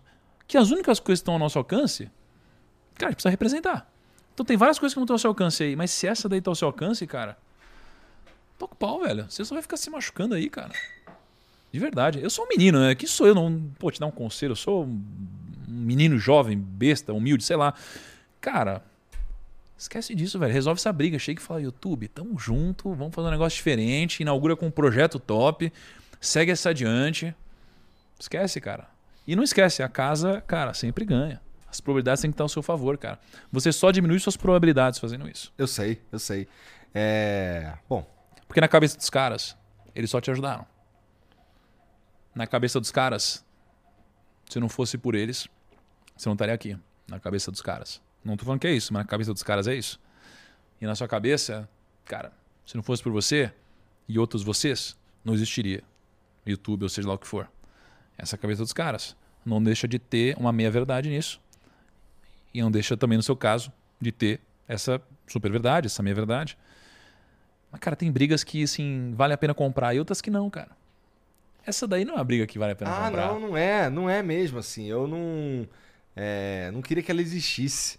Tem algumas, alguma, a maioria, todas elas, eu não queria que existisse. Cara, você vai terminar com uma briga ou ganhando a briga ou pedindo desculpa, cara. É. É. Já pediu E desculpa até já? quando você ganha, é uma merda. Né? Um sentimento de merda, que no fim você brigou. É. Né? Às vezes você fala, caramba, não fez sentido, né? É, momento isso aqui. Cara, eu tô numa que eu tô afim de abrir esse negócio, mas eu penso, mas se eu abrir, como que a gente vai conversar? Ah, você, você dá uma mordida, eu falo um monte. aí, aí fica tranquilo. Que eu, É uma loucura, né? Vamos testar esse negócio vai aqui. lá, vai lá, vai lá, vai lá. E, pô, é, é, da última vez que eu fui lá na tua casa, Ah. É, a gente ficou conversando bastante tempo lá. A gente conversou sobre. Cara, você não quer o terreno da frente de casa, não? Não tem dinheiro pra isso, não, cara. E além disso, é longe pra caralho daqui. É literalmente do outro lado da Olha. cidade, cara. Então acho que. é- Acho que, assim, eu tô tranquilo aqui. Mas quem sabe um dia. Eu fui, eu fui algumas outras vezes lá naquela região lá, conversar com os outros caras aí, esses caras que. Tem uns caras. Eu tenho uns amigos que acabaram ficando ricos também. E aí foram parar pro lado de lá e tal. E aí eu vou pra lá com. Não é que eu vou pra lá com frequência, mas vira e mexe tem que estar pro lado de lá. É, mas quando eu fui lá na tua casa, a gente tava conversando sobre várias coisas e tal, e como você tava. é, como você tava usando a tua voz e a tua influência pra alavancar é, startups, pra alavancar outras coisas e tal. E quando os caras me perguntam aqui, eu falo assim: ah, pô, o, o primo gosta, o que, que o primo faz de hobby? Ele compra empresa. É isso que ele faz. Tá Para de com isso, sacanagem em casa, ele é. "Vou- que- Qual empresa que eu vou comprar hoje? Não, para com cara. olhando assim. Aí tu, tu tava me contando de, um, de uns aplicativos, umas, umas paradinhas que tava, tu Ah, tava verdade. comprando. Tu ainda tá nessa? Ainda é uma parada que tu faz? Tu vai colocando a galera no, pra dentro do grupo? Como é que Sim. funciona isso aí hoje? Cara, no grupo primo, né? Lembrando agora que eu não te respondi, né? Agora que eu lembrei que eu não respondi direito. Cara, o grupo primo é o seguinte: a gente Pô, tem. você é bom nisso, hein, cara? Porque assim, eu meio que perguntei de novo a mesma coisa com outras. e tu percebeu. Pô, você é bom nisso, hein, cara? Parece que você faz todo dia. É, Cara, a gente tem lá, assim, imagina que tudo parte de é, uma audiência, né? Uma audiência qualificada. Que tá ali pra ver aquele assunto. É, assim, a audiência que permeia, né? O Grupo Primo é uma audiência interessada em negócios, em finanças. Aham. São pessoas que realmente querem crescer na vida, são pessoas que ah, não é que não reclamam, mas elas realmente priorizam, pô, deixa eu pegar para mim e fazer, né? Reclamam menos do que a média, digamos assim, do Brasil. Então, pessoas que querem vencer de alguma forma. Ah, nasci ferrado, nasci na base, nasci sem estrutura, não sei o que lá, beleza, mas dá para fazer alguma coisa para melhorar? Quero crescer. Então essa é a nossa audiência. Né? E dentro disso você tem investidores profissionais, você tem empreendedores, você tem tudo isso. Então tudo que a gente faz no Grupo Primo é de alguma forma oferecer soluções para essa audiência. Né? E dentro disso a gente começa das soluções educacionais. Tá? Então, bom, primeiro que a gente produz muito conteúdo gratuito. Né? Então a gente produz, cara, podcasts. Os, os, três, os quatro maiores podcasts, cara, de negócios do Brasil, três ou quatro, né, depende do ranking, eles são nossos, por exemplo. Então, cara, a gente tem uma expertise em, em business, assim, né? É, Então, cara, a gente tem audiência, a gente tem canais de YouTube, a gente tem pô, vários seguidores, etc. Então a gente tem uma audiência onde a gente produz conteúdo de graça. E aí, para uma galera que quer se, se aprofundar né, a gente tem alguns negócios de assinatura de ticket baixo. Né? Então, poxa, a gente tem algumas centenas de milhares de assinantes em plataformas nossas. Então, a gente tem a FinClass, né? então a pessoa assina lá por R$ 49,90 por mês. Aham. Né? A gente tem pô, Stage, uma plataforma de marketing. A gente tem a Speech, né? que é uma research. Então, a gente tem negócios de assinatura de ticket baixo. E aí aqui a gente angaria, cara, bastante assinante. Só que para essas pessoas, algumas querem se aprofundar. Tá? E algumas querem trabalhar no mercado financeiro. Então a gente tem, por exemplo, a Top Invest. Cara, a Top Invest é assim, um negócio sensacional. Todo mundo que vai trabalhar no mercado financeiro é, tem que tirar alguma certificação financeira. né? Então, um gerente de banco precisa tirar uma certificação. Um assessor de investimentos precisa tirar uma certificação. Tá? E o mercado financeiro é um mercado que ele geralmente paga acima da média. Tá? E tem muita busca por profissionais do mercado financeiro. Então, a Top Invest ela tem 60% do market share do Brasil, por exemplo. Porra. Então, muitas pessoas nem sabem que a Top Invest faz parte do grupo, mas 60% de todo mundo que trabalha no mercado financeiro daqui para frente passa pela Top Invest. Tá? Então, a gente forma muita gente todo mês. Então, a gente tem esse business que prepara as pessoas para trabalharem e a gente tem uma linha de pós-graduação também. Então, a gente lançou uma pós-graduação comigo, a gente lançou uma pós-graduação com o Barsi. Teve aquele corte que viralizou, não sei se você viu lá do 1 milhão, ganhou 1 milhão e 15 mil por dia e tal. A gente lançou um MBA com ele. Cara, ele tem 4 bilhões, assim, é um cara incrível, incrível, incrível. A gente vai lançar agora uma, uma pós também é muito bacana. E tem mais uma pós que a gente vai lançar também no ano que vem. Então a gente tem uma linha de pós-graduação aqui. Tá? Só que imagina o seguinte: a gente Quem- passou a vida onde inteira. que tá essa pós-graduação? Tá na Top Invest? Não, a gente. Cara, será que pode anunciar isso? Ah, tá, ainda não A saiu. gente- Tá bom, então deixa. Pode, será? Cara, é que assim, É que a gente não anunciou isso aí. mas é tu que Pode. manda, porra. Tu que sabe. Mas eu não sei se tem uma estratégia. Já assinou o contrato isso aí? Acho que sim, acho que sim. É? Pô, o acho é foda, hein? É. A gente. Cara, a gente. é, O que, que você acha? Fazendo. Tá fazendo aí. Tá. Sei lá, é possível que. Sei lá, a gente compre uma universidade. Feche uma Tá bom, parceria tá com bom, uma tá bom, universidade. Tá bom, tá bom. Fecha uma parceria, vamos dizer Tá assim. bom. Certo, Kaique? Aí a gente tem essas pós-graduações nessa universidade, que Tá a gente pode fazer uma E parceria e, aí tal. vem aí certificadinho bonitinho, Mac, o caralho. Aí MBA, Mac, Tá. tudo mais. Então é isso daqui. Então a gente tem essa linha de assinatura. A gente tem essa linha aqui, de fato, é, de pós-graduação ou de profissionais que querem trabalhar no mercado. Tá? É, e a gente tem agora a nossa linha de fintech. Então a gente fez a aquisição de uma fintech, né, da Grão, e a gente montou uma gestora de recursos. Tá? E aí a gente viu o seguinte: pô, você tem um trilhão de reais em previdência privada no Brasil. E desse um trilhão de reais, 500 bilhões não batem a renda fixa mínima, que seria o CDI. Então a gente falou, vamos criar um fundo de previdência. Então a gente criou um fundo de previdência muito barato a gente quer que seja o maior fundo de previdência do Brasil. Então a gente agora entrou em produtos financeiros. Então a gente é um business hoje onde a gente tem aqui, cara, audiência, plataformas de assinatura, tá? A gente tem aqui pós-graduação e formações profissionais. E a gente tem aqui uma fintech onde a pessoa pode investir junto com a gente. Pô, tá? foi. Esse lance, esse teu movimento de ir pra educação é muito interessante, apesar de, se você olhar com cuidado, igual você estava falando aí, pô, tem audiência, a galera tá ali, especial, especificamente a tua audiência, que é uma galera que tá ali por causa de, para falar de negócio, para falar de dinheiro, falar de investimento e tal, é meio natural imaginar que você fosse mesmo pra educação, é, por outro lado, assim, olhando com menos cautela, pode ser surpreendente até. Mas, pô, é, ir pra educação era uma parada que, que tu tava tentando também? Era quando tu começou com podcast e tal, tu já. Foi o quê? Foi um estalo? Foi uma, foi uma demanda? O que que houve? Cara, acho que. É, começou o podcast, foi uma loucura como a gente começou. foi assim, ó. Tinha um cara que a gente ia demitir. E aí uma ligação salvou ele. Porque eu ia demitir ele, tava eu e ele aqui.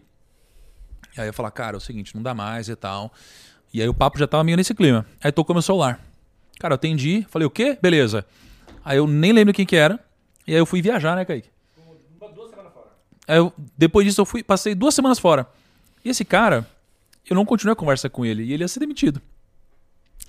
E aí eu tinha falado assim, cara, faz o que você quiser. Ele falou, vou fazer um podcast. Beleza. Só que ele ia ser demitido.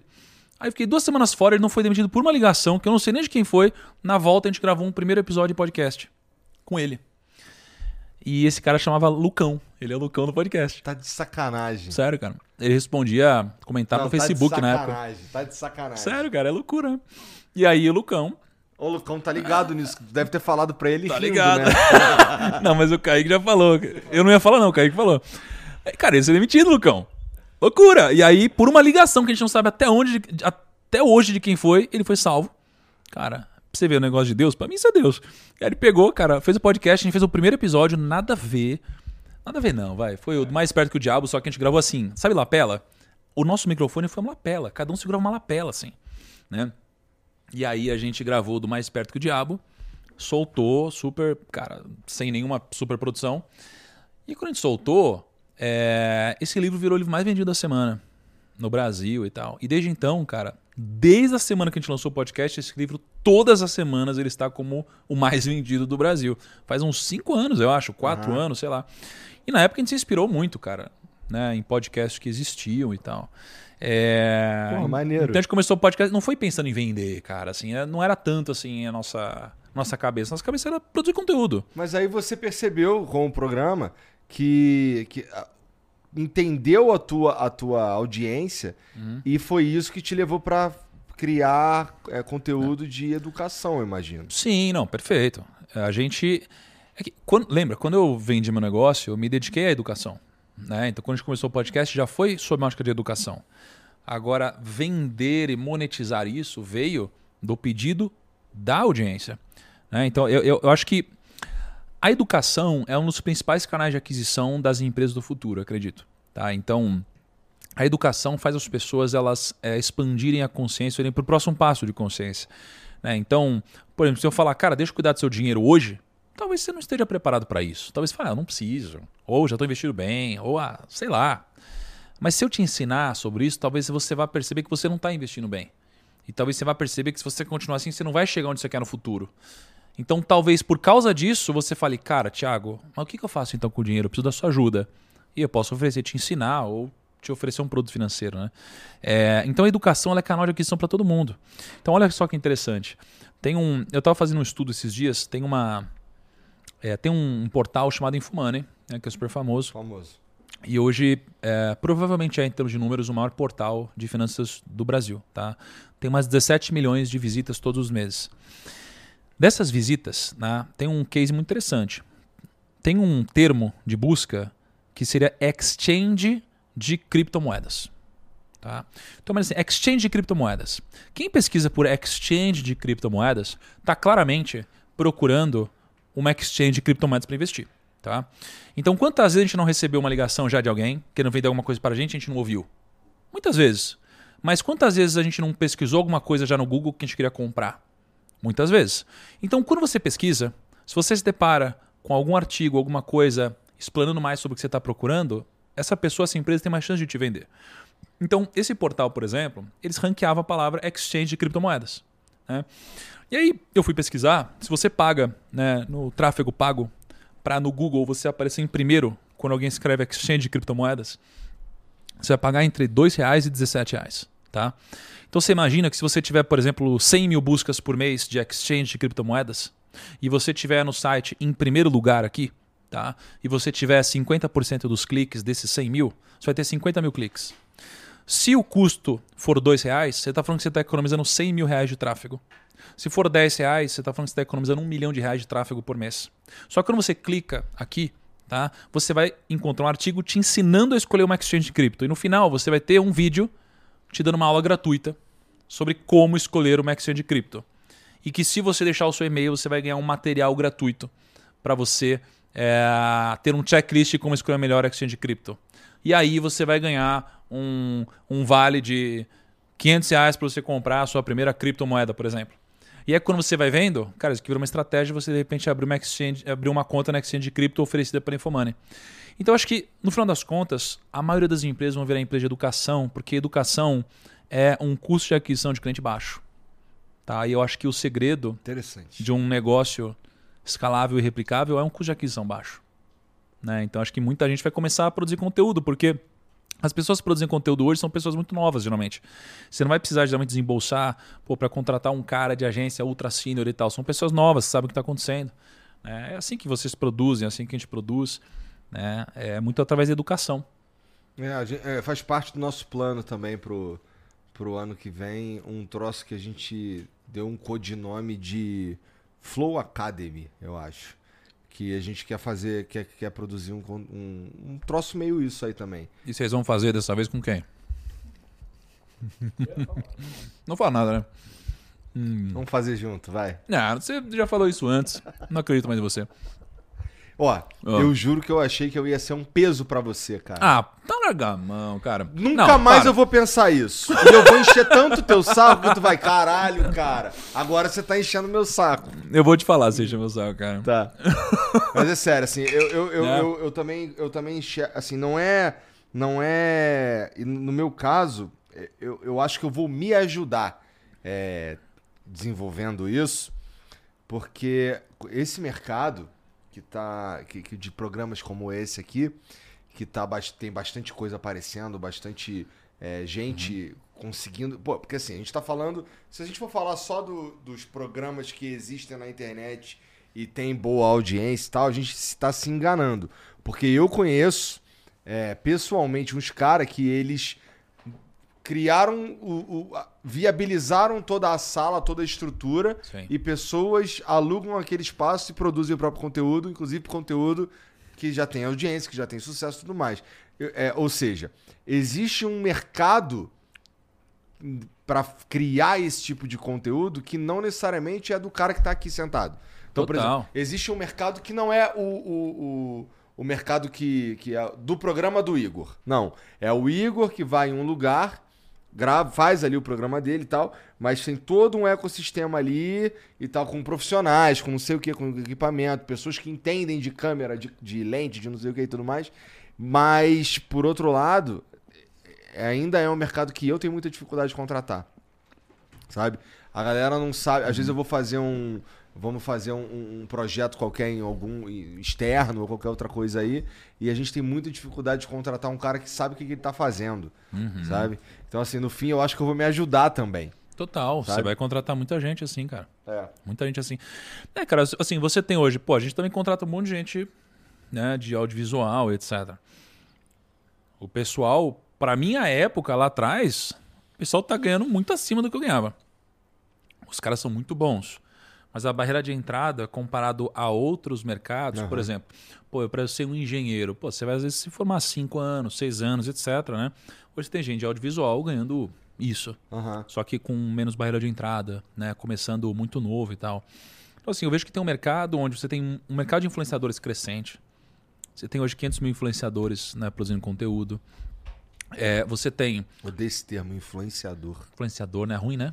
Bom, pra mim é, eu acho ruim. É, é, é ruim, parece que é negativo, né? Ninguém gosta de ser influenciado, né? Não, é. Não, parece, criador, criador de Parece conteúdo. meio. ah, Blogueira? Não, eu, eu- quando, quando, quando alguém fala, não, sou influenciador, a primeira sensação que eu tenho é, caralho, tu é fodão, hein, cara? Porra. Influenciador, cara. É, Porra, acho Tem meio o poder também, é. mesmo de influenciar os bagulho. É, Que é arrogância, tá Que ligado? arrogância, é. É, é que é o termo da Nielsen lá, cara, mas tipo, criador de conteúdo, Aham. né, que seja. Então imagina, né, você tem muitos criadores, e não só isso, todas as empresas, cara, elas estão tendo que acordar, estão tendo que cair na real. Você trabalha com empresas, você vê que a maioria das empresas não sabe trabalhar com marcas e com criadores de conteúdo e etc. Então você tem um mercado onde E nem com criar conteúdo. nem com criar conteúdo, né? Nem com criar. Então, cara, você tem muita gente que, cara, que, que vai ser demandada, que já está sendo demandada, é ensinável isso tudo. Uhum. Então você tem um mercado grande, onde as pessoas elas têm um prêmio grande a ser recolhido, logo elas estão dispostas a pagar um preço por isso, né? E vocês são referência nisso. Eu subi aqui, pô, nos 38 andares que vocês têm aqui nessa casa, e assim, os estúdios são maravilhosos, né? O elevador ficou cinco minutos para subir aqui, né, cara? Então, vocês têm muitos estudos legais, muitos podcasts. Eu acho que vocês têm. Tem que dominar logo esse mercado, cara. Vocês têm que dominar, dominar logo, cara. Mas o dominar em que sentido? No. no... Ocupar o espaço de vocês. Ocupar o espaço de vocês. Hoje a pessoa, acho, não pode aprender com vocês, né? A trabalhar nesse mercado, não, né? mas é o que a gente quer se remediar. É, então, a gente quer mas, mesmo fazer isso aí. mas tem muita gente começando a trabalhar nesse mercado, não tem? Tem. Então, esses caras, eles estão passando por algum lugar ou estão entrando despreparados. Ó, da, pela minha experiência, tem muita gente entrando despreparada. Ah, Vocês têm entrando que ocupar esse despreparada. mercado, cara. Vocês têm que ocupar esse mercado. O, o que é legal você pensar é, será que alguém já fez isso lá fora? Será que já existe um case bem sucedido lá fora? Será que existe algum case bem sucedido aqui? Né? Porque se existe algum case based lá fora e não existe aqui, esse é o mercado ideal. O mercado já foi validado. E nos Estados Unidos a gente fez muito isso com o mercado financeiro. A XP tem empreendedores incríveis, mas ela virou muito da XP porque ela olhou para os Estados Unidos, o que uma corretora grande estava fazendo, e falou: Uai, olha o que ela fez, deu certo lá, ninguém fez isso ainda aqui. E ela começou a distribuir outros produtos, e aí ela virou XP e ficou super grande. Então, cara, se tiver alguém já fazendo fora do Brasil, é um bom benchmark, cara. É. É. E, porra, o- um dos do- do- das minhas dificuldades aqui também é, não é. É que assim, eu. Eu, eu acredito que cada pessoa, ela. Vamos lá.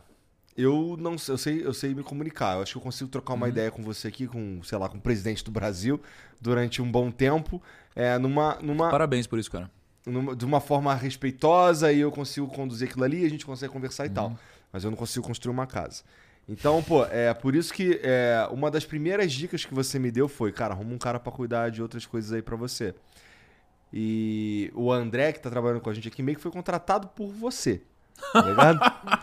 da outra vez que tu veio, ele fala isso, da outra vez que tu veio aí, é, eu, te, eu te fiz umas perguntas, inclusive no ar, é, porque ele já tava ali e tal. é, e, e aí você foi validando as paradas, não sei o que. Eu, pô, tá, então é. Parece ser uma boa ideia mesmo. E, e realmente mudou bastante coisa, assim, o, o- do, até de transformar a parada numa empresa de verdade, porque antes era um programa de internet, sabe? É. Muita vontade e pouca. aquele lance lá, eu nem sei que eu não sei. Tá ligado? É, total. Não, cara, e- e, faz sentido isso, porque tem uns negócios seus, cara, que realmente são seus e não é por mal. Por exemplo, eu te acho uma boa pessoa. E, e você sabe disso, não é puxa-saquismo. É, mas, cara, quando eu cheguei aqui, você foi. Como pode dizer? Você foi um cara não muito cordial, né? Aham. A gente chegou lá e você. E aí, beleza? Beleza? Falei, caraca, bicho. Eu vim até aqui, demorei uma hora e quarenta pra chegar aqui. E é aham, aham. E você tá jogando fliperama? Caraca! Pô, mas ó, é? em minha defesa, Ah. é, é, é que como eu Ah. te considero o meu amigo. De casa, você falou. É, Deixa como, pra lá. você- eu te considero mesmo meu amigo, então assim, é o primo. Entendeu? ah, tanto faz mesmo. Mas então, mas tem uns negócios que é que assim, é o primo, lógico, é seu brother e tal. Mas, cara, você- eu fiquei assim, caraca, eu falei, onde tá o banheiro? Que essa casa é nova, né? Eu já fui umas três casas diferentes Aham. suas, né? Aí eu falei, onde tá o banheiro? Aí você falou assim, tá lá. Eu falei, caraca, tá bom. Aí eu fui lá, banheiro fechado, devia ter alguém usando. Eu falei, pô, beleza. Aí não tinha, não- não- o banheiro não abria, vocês estavam de costas. Eu falei, o que, que eu faço? Fica aqui vendo Fica aqui, matar o Marão. vendo vocês aqui dando um pau no, no Street Fighter. Resumindo, o que, que eu quero dizer com isso? É que a melhor coisa que você fez foi ter contratado o André. Melhor coisa que você fez. Porque o André pegou e falou: Não, cara, vem cá, deixa eu te mostrar aqui um negócio aqui e tal. Aí eu já vi com ele, fui lá no, no Flow Sports que vocês têm. Aham. Falei: Caraca. Bem mais meu, bonito que aqui, não é? Animar. Ah, é- é- é- a entrada é top, mas é tão bonito quanto. Eu acho que ele E é mais, falei- mais aconchegante. Não, é muito legal. Tem um mas cheiro de foda-se, novo. não é o ponto, um vai. cheiro novo. Aí eu cheguei lá e falei assim, cara, que legal, tive uma ideia. Aí eu compartilhei com ele uma ideia. Que envolve botar grana aqui, Ah, né? E que é boa pra vocês, acho que também é boa pra gente. Ele falou, cara, que top, eu vou lá no seu escritório pra gente conversar. Caraca, você nunca faria isso. não. Nunca faria isso. Porque nem receber a gente você recebe aqui. Não, mas sabe por que, que Tá eu- ligado? Sabe por que eu nunca faria Nem eu isso? falar onde é o banheiro, você fala, cara. Mas sabe qual é, primão? Tá É que, ligado? assim, eu Melhor não- coisa que você fez foi ter contratado o Não, André. mas assim, essa- Caraca, cara. Várias. Tem, tem, é que você não sabe. Ah. Você não sabe, mas assim, tem várias coisas que, que, que eu aplico aqui, porque assim, no fim das contas eu sou a, eu sou a última voz. Quando tem algumas paradas que, que, que, sei lá, precisa de um direcionamento claro, eu que dou. É. E você não faz ideia do quanto você me ensinou nessas paradas, tá ligado? Então, assim, é, é, eu já fui na tua casa, a gente já foi, já foi lá conversar, tu já me ajudou, não sei o que e tal. Então, assim, pra mim é. O primo é meu brother, cara. O primo é meu amigo, assim. Não, acho que ele não vai se incomodar de eu ficar aqui jogando. Se fosse alguém que eu não conhecia, aí eu ia levantar. entendeu? Desculpa. Ah, entendi. Pode ferrar, hein? Mas, ó, o que eu quis dizer Não, mas não fiquei incomodado, não, cara. O que eu quis dizer com Não isso foi que é, eu não, eu realmente não, essa, isso que você falou é verdade. Eu não tenho essa habilidade aí de, é, cara, ó, esse novo negócio aqui ou essa no, esse novo caminho ou talvez é, ocupar o, o espaço, é, eu não sei se eu sei fazer isso tão bem, sabe? É, eu agora que eu tô tendo que olhar muita coisa sozinho eu meio que, que. Eu não sei, me sinto um pouco sobrecarregado pra começar.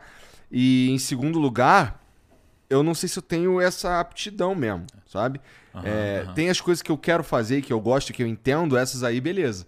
Sim. Agora tem outras coisas que eu realmente preciso de outras pessoas, sabe? Sim. Então, pô, por exemplo, vamos começar a fazer um bagulho de educação. Eu realmente preciso de alguém perto de mim, Uhum. sabe?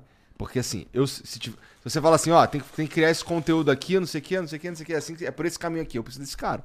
Porque, ó, eu sei fazer isso aqui, mas esse outro troço que você é foda, eu não sei fazer, entendeu? Mas, cara, é muito normal isso. Eu sou ruim em quase tudo, cara. Quase tudo. Não, eu sou péssimo em quase tudo. Você acha que o cara que fica mais rico é inteligente? Eu acho que o cara que fica mais rico, eu gosto de acreditar que é o cara que, que faz as melhores conexões. Pode ser.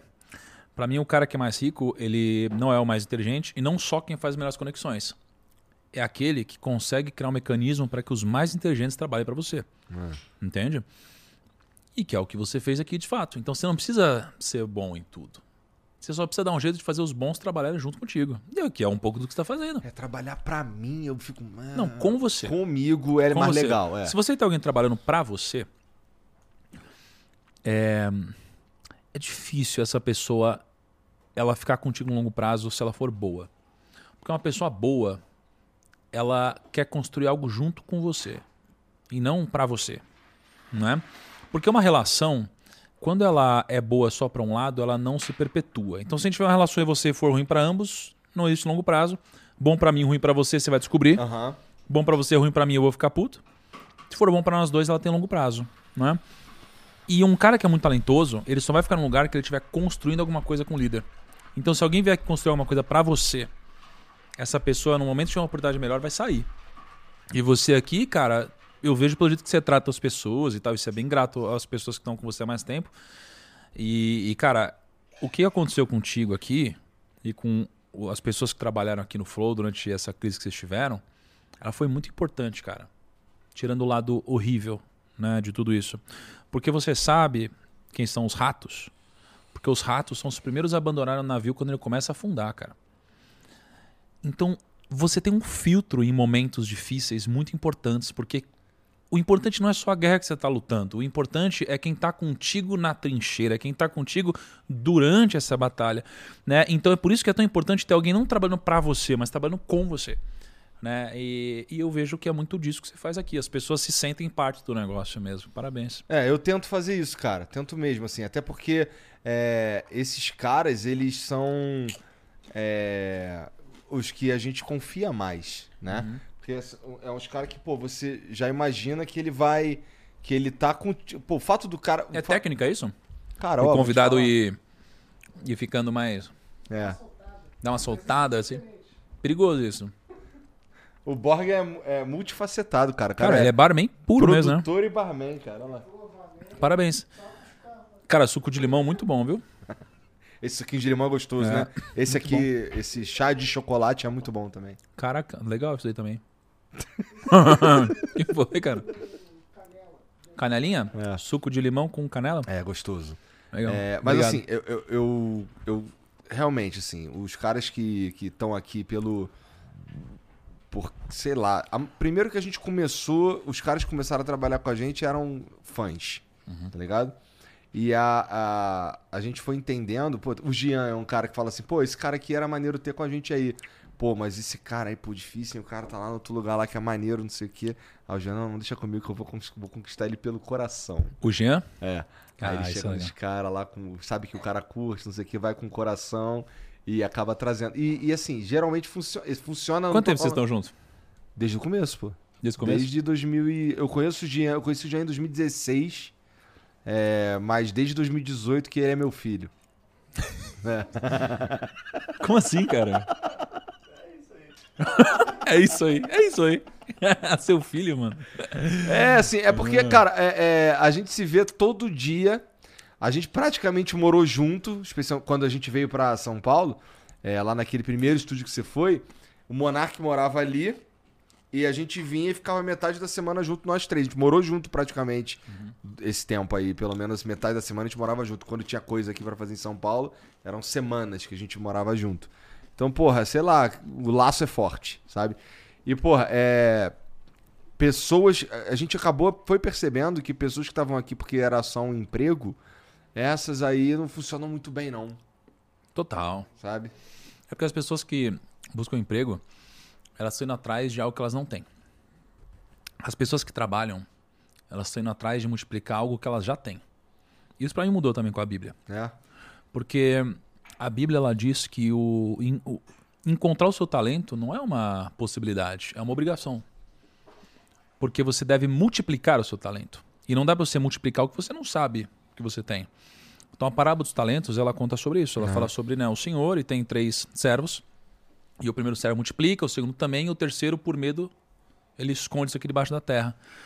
E a, a moral da história é que, independente do tamanho ou de quantos talentos você receba, você precisa multiplicá-lo. E você multiplicar o seu talento tem a ver com você trabalhar. E as pessoas confundem. Eu sou um trabalhador, não sou um empregado, não é? Trabalhador é aquele que serve a Deus, é aquele que multiplica o seu talento, né? E aquele que multiplica o seu talento, veja como isso logicamente faz sentido.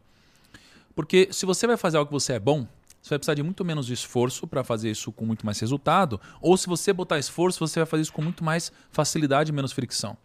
As pessoas são empregados, eles buscam vender a hora, eles reclamam, eles vão atrás de um negócio que eles não têm. Aham. E se eles vão atrás de um negócio que eles não têm, eles facilmente vão largar isso por outra coisa caso eles recebam uma oferta maior.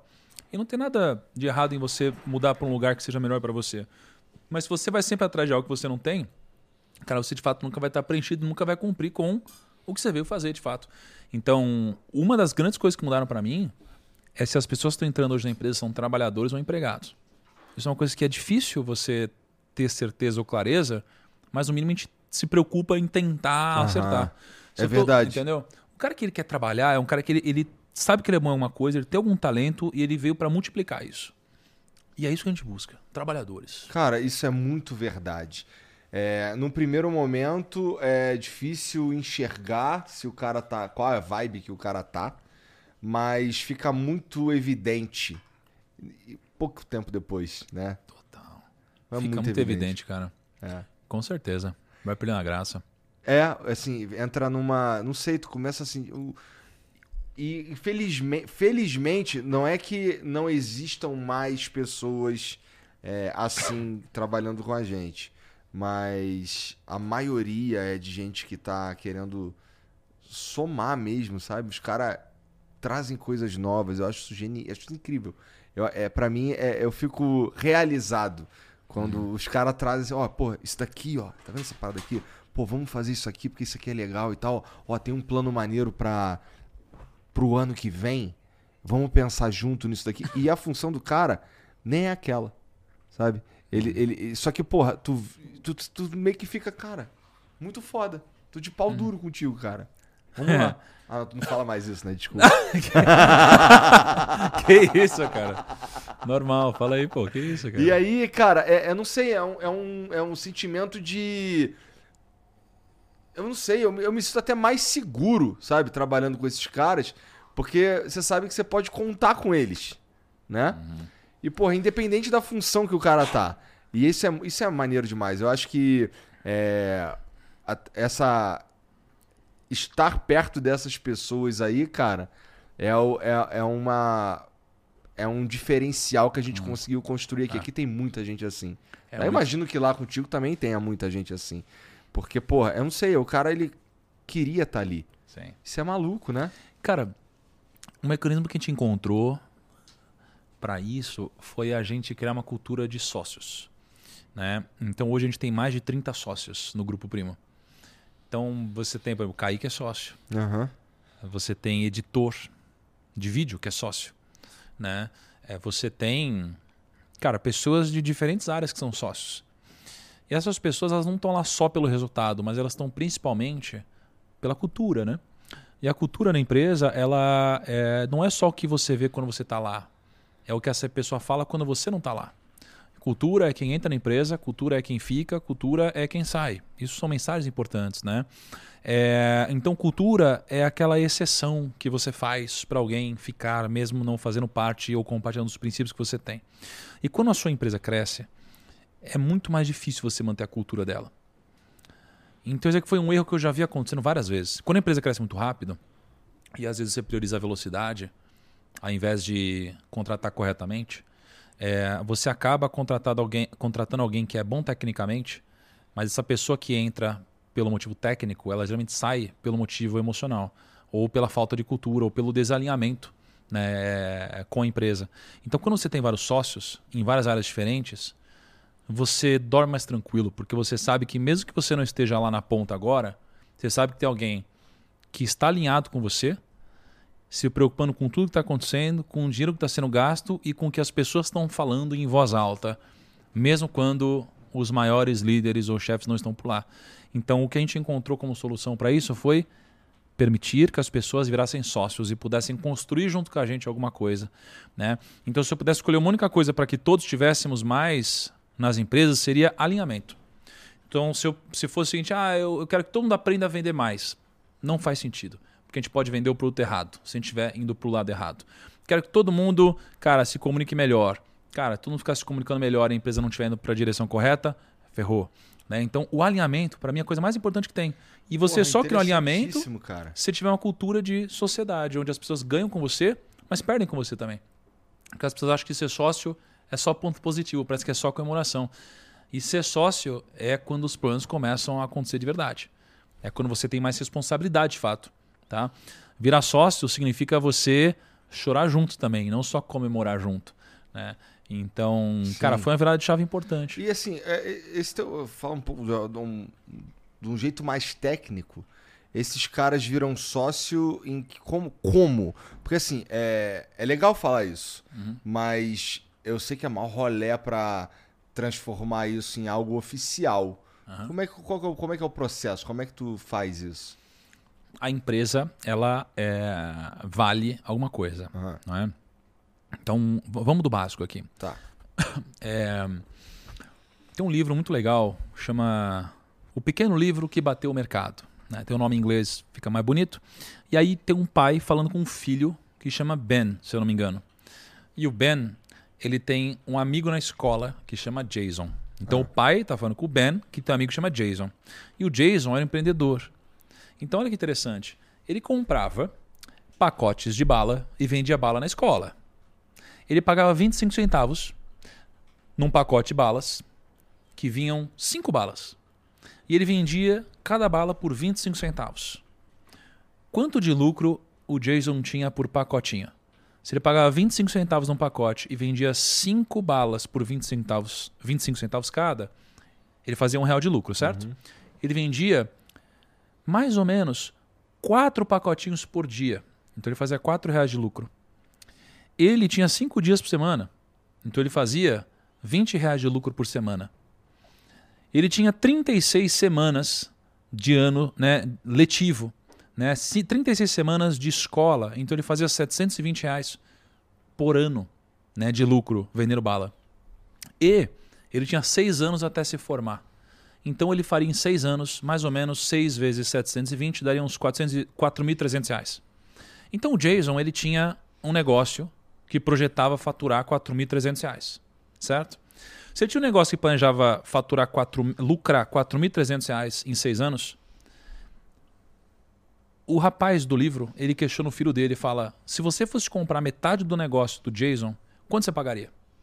Né? Quanto você pagaria num negócio que em seis anos planeja lucrar 4.300 reais?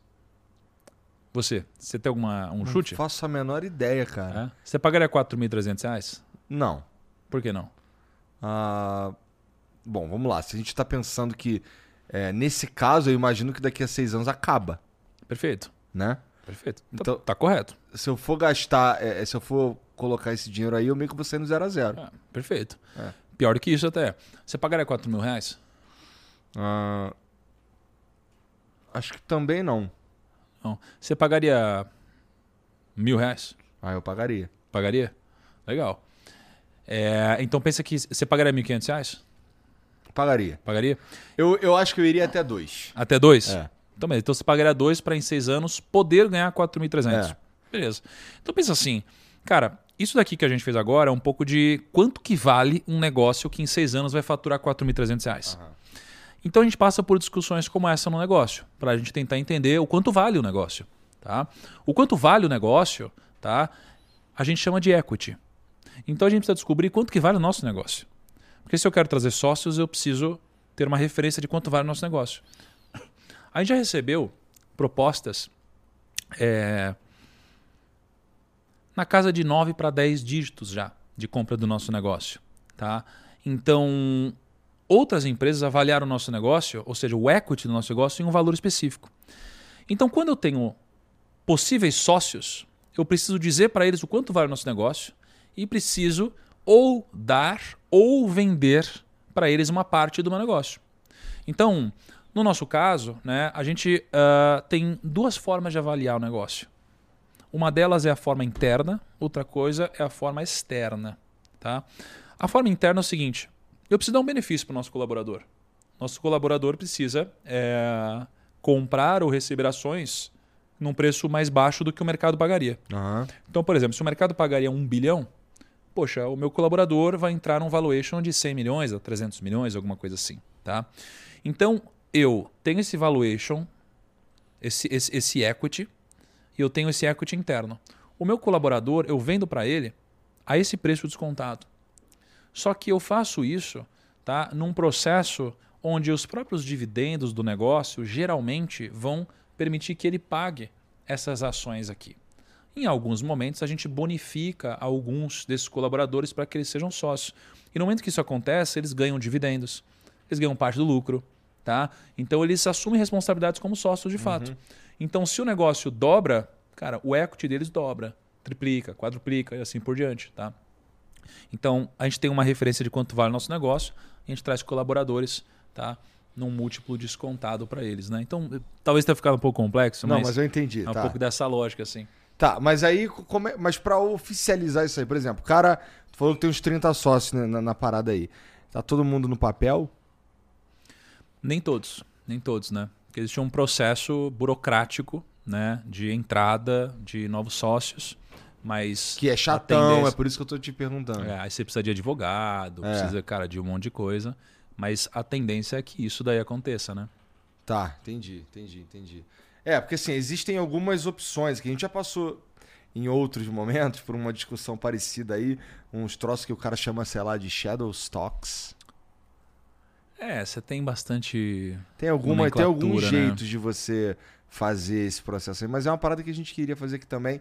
É, Eu não sei qual critério ainda. A gente ainda tá conversando e discutindo como faria essas coisas aí, Uhum. até pra. porque assim, eu imagino que eu queria eu queria que muito que uma boa parte assim dos bons que estão com a gente fizessem parte da parada Cara, mesmo. a produtividade deles vai aumentar. Isso daí é muito interessante. E o resultado para o negócio também. E mais do que isso, a satisfação deles também vai aumentar. Né? E é complexo, mas é um processo que vale a pena. É, acho, acho difícil você construir alguma coisa grande e bacana sem você dividir até responsabilidades. Por exemplo, você é um cara que você conversa com muita gente aqui. Mas você falou que, pô, eu já te ajudei algumas coisas e tal, mas eu não lembro de uma vez que você me pediu um conselho, por exemplo. É porque você me dá sem saber. não, tô falando sério, pô. É. Tô falando sério. Porque assim, eu peço muito conselho, cara, para as pessoas, sabe? É, pô, é muito. Isso é bíblico, inclusive, também. Pedir conselhos, pedir conselhos, né? É, e quando você tem muitos sócios, cara, é bacana. Você tem muitos conselheiros. Muitos conselheiros. Você tem pessoas brigando contigo. Eu, eu recomendo, cara. É uma experiência. Às vezes você vai ficar extremamente bravo, porque você vai se sentir injustiçado. E às vezes você vai se sentir extremamente recompensado e vai valer a pena. No final das contas, é aquilo que eu te falei do perdão, cara. Viver no rancor vai te fazer se aprisionar no passado, né? Mas assim, ah, no grupo primo lá, o grupo primo tem o, o teu pseudônimo ali, né? Tem ali o primo. É, eu imagino que no fim das contas lá, se, tipo, vamos lá, tem um, tem dois caminhos e esses dois caminhos vão te levar para um objetivo. Só que você agora precisa decidir por qual caminho você vai chegar. Os dois são válidos. A última palavra é tua. Como é que funciona? Acho que a gente nunca passou por uma situação de eu precisei dar uma última palavra. É. A gente tem um board. A gente tem um board hoje composto por seis pessoas. Geralmente as decisões, se é que a gente tem que tomar alguma decisão ultra relevante e tal, geralmente sai de lá. Aham. Né? Seis pessoas, você disse. É. Tá. Tem seis pessoas fazendo parte do board.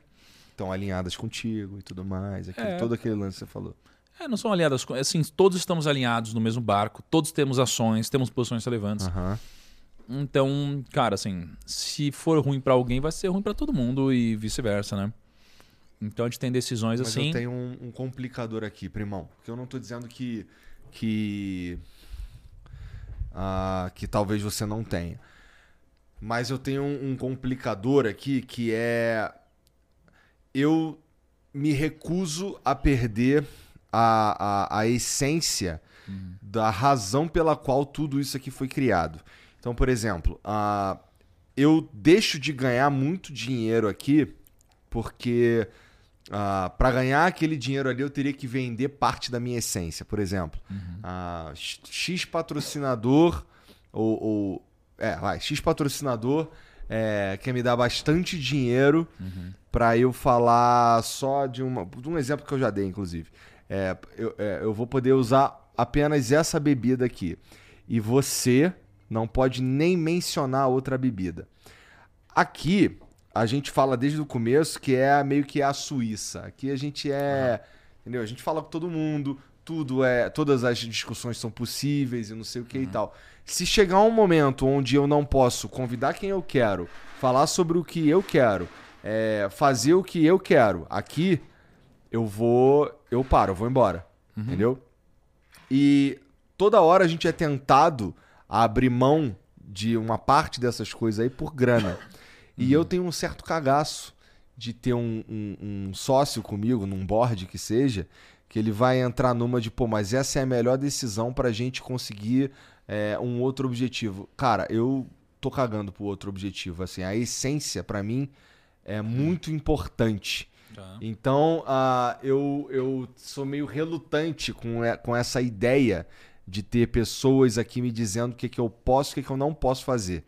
Entendeu? É, talvez você não esteja preparado para ter sócio. Talvez não.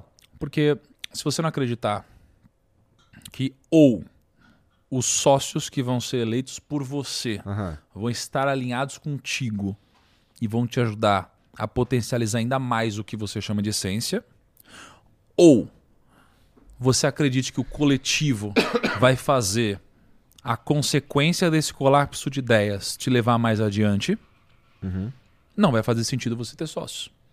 né? E é por isso que muitas vezes um influenciador, o criador de conteúdo, ou algum arti ou muito artístico, etc., tem dificuldade em ter sócio. Né? É, porque é, às vezes é algo que realmente, sob a ótica de negócios, onde a gente muitas vezes busca potencializar, maximizar o lucro, Aham. às vezes vai ter uma decisão que vai ser desconexa, não vai fazer sentido mesmo, muitas vezes. Porque se eu estou gerindo esse negócio e existe uma proposta boa de bebida e que não vai de desencontro com nada que eu desacredite é, e vai dar um bom dinheiro pro negócio no momento onde ele precisa, por que não? Nenhum Não problema. é? Agora, se, putz, vai contra a essência do negócio, eu aceitar uma proposta como essa, poxa, também não faria sentido, né?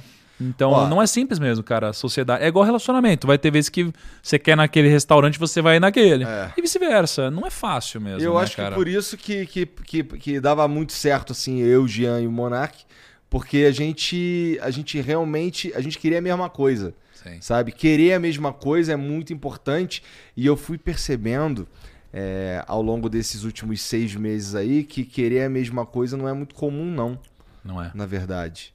Sabe, assim, eu, já, eu ouvi alguns conselhos e tal que eu não só não ia seguir de forma nenhuma, porque eles, eles eram era a melhor maneira de eu matar a essência do meu programa, sabe? É, então, cara, mas são decisões que você for olhar assim, tá? Tipo, porra, ah, vai abrir uma vertente de games. Pô, não bota Flow Games, não. Flow tá meio, sei lá, não acho que esse nome aí vai, não vai ser mais difícil e tal. Mas, porra, eu vou botar Flow Games, irmão. Eu quero que você se foda. E você tá falando pra mim que o meu nome, que a, a- todo o movimento que a gente criou vai pegar mal no mercado? Não, eu vou botar Flow Games e vou mostrar que a gente é foda. Entendeu? E foi o que rolou. Então, porra, eu não, não tenho é, é, vários conselhos tipo esse aí, tá ligado? Tipo, abre a mão, abre mão disso aqui. Não, aceita, pô. Um cara que quer pagar pra estar aqui, pô. Não vou, cara. Não, não, não, não adianta, entendeu? Então, é, realmente, eu preciso encontrar um cara que, se for pra ter sócio, tem que ser um cara que tá comigo, pô. É, mas o sócio é isso mesmo, cara. Porque O tem muita é gente. É porque assim, tem muita gente que, que, que enxerga, olha aqui, olha pra cá e fala assim, cara, isso daqui é, pode ser uma máquina de fazer dinheiro. E pode mesmo. Pode ser uma máquina de fazer dinheiro. Uhum. É, mas só vai ser uma máquina de fazer dinheiro se seguir uns conceitos básicos. Entendeu? Tem uns conceitos Perfeito. básicos. É, cara, esse é o ponto, né? Assim, no momento que se corrompe, é aquilo que Aí eu te não é falei, mais o né? que eu tô fazendo, pô. Aí Aí eu vou é. embora. É porque aí você começa num ciclo.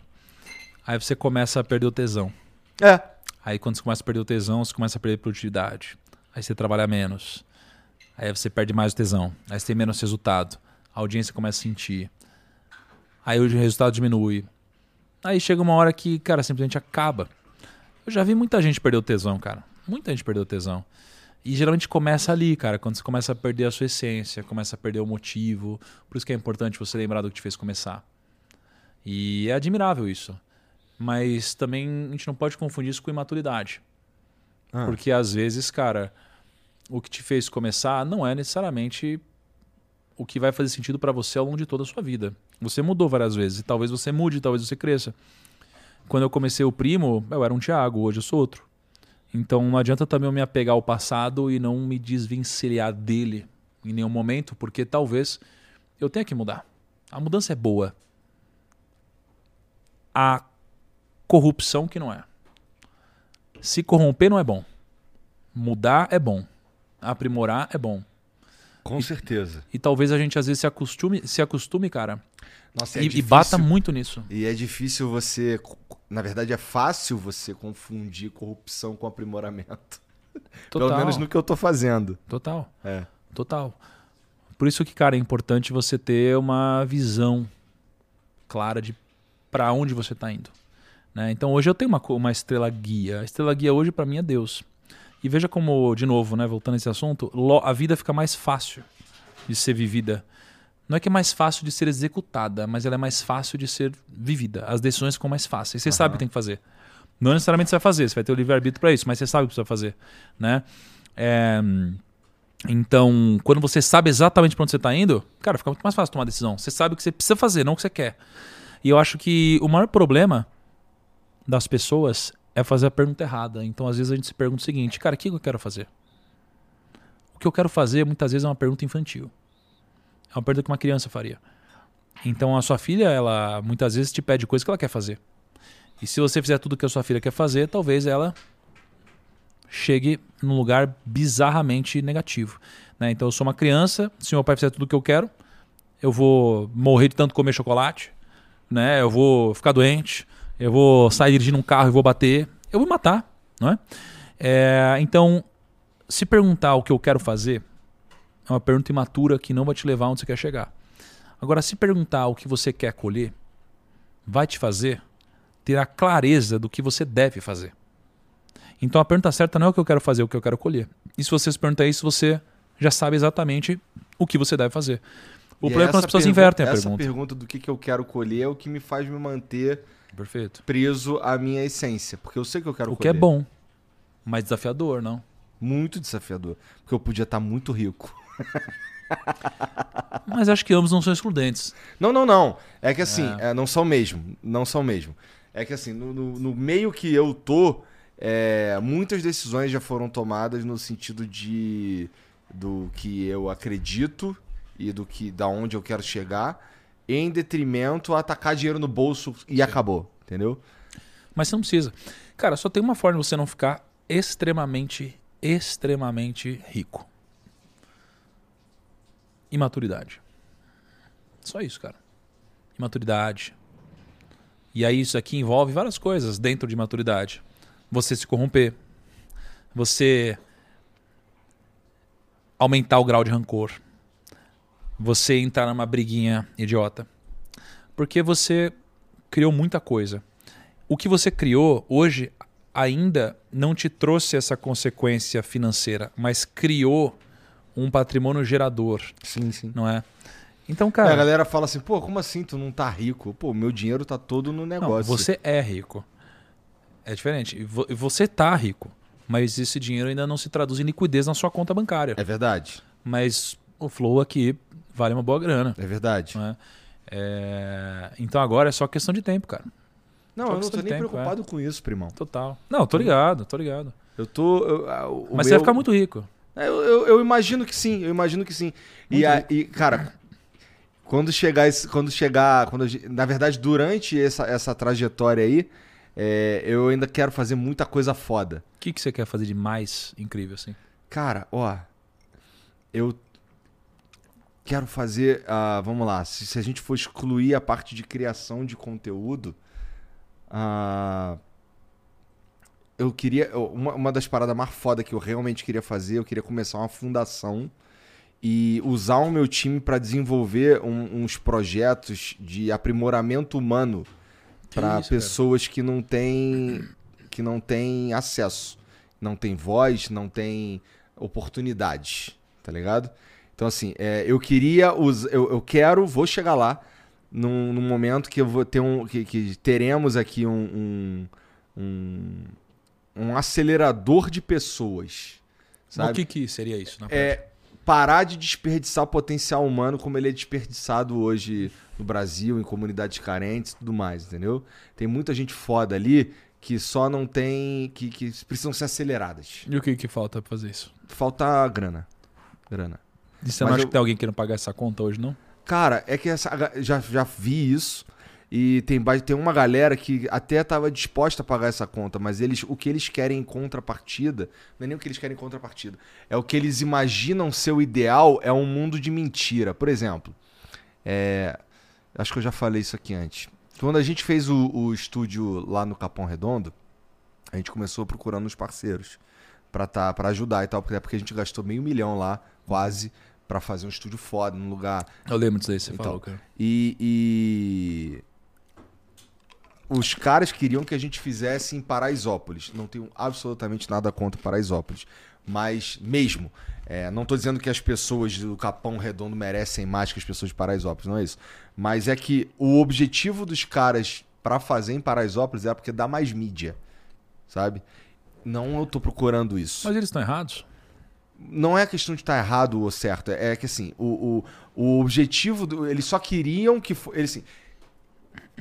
Teve Mas novela que foi lá, é, é, é num, num lugar assim mais. é, Mas, sei, cara, mais mas bonitinho. Você não acha que deve entrar a mesma coisa do vender é ruim? Ou então ser rico é ruim? Por exemplo, Ah. cara, ser rico te permite fazer mais o bem. É. Te vender te permite, cara, vender mais a sua solução, que é boa ou não. Aham. Dar mais mídia significa você dar acesso para mais gente. Não, não, não, mas não era mídia pra eles, era, não era mídia pra galera de Paraisópolis. Dava mais mídia pra quem tava investindo, entendeu? Mas não é para ambos? sai mais bonitinho ali na parada e tal. Mas o que eu, o que eu tô procurando é um troço um pouco mais. é, que vai na ferida de verdade, entendeu? Mas lá não vai? Vai menos, eu acho, pra Ah, ser sincero. Se, se for isso, beleza. Sinceramente, eu acho que vai É. menos. Ah, se você acha, aí tem que tocar o pau mesmo, cara. Então, assim, não, eu, eu é, acho que eu tô, é que eu tô em dúvida se de fato é isso ou se você quer fazer as coisas do jeito que você quer porque você quer. que. Será?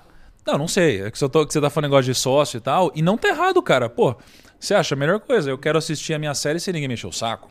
Sabe? Eu, eu gostaria que todo mundo quisesse assistir a série que eu quero assistir, jogar o jogo que eu quero jogar e etc. Ué, seria legal, né? Todo mundo fazer isso. Mas às vezes não é realidade, mas não tem nenhum problema. Bom, empresa é hoje, hoje, se esse cara se ro- rolasse uma parada nesse sentido aí, aí eu ia fazer também, porque agora eu já fiz o outro. Entendeu? Entendi.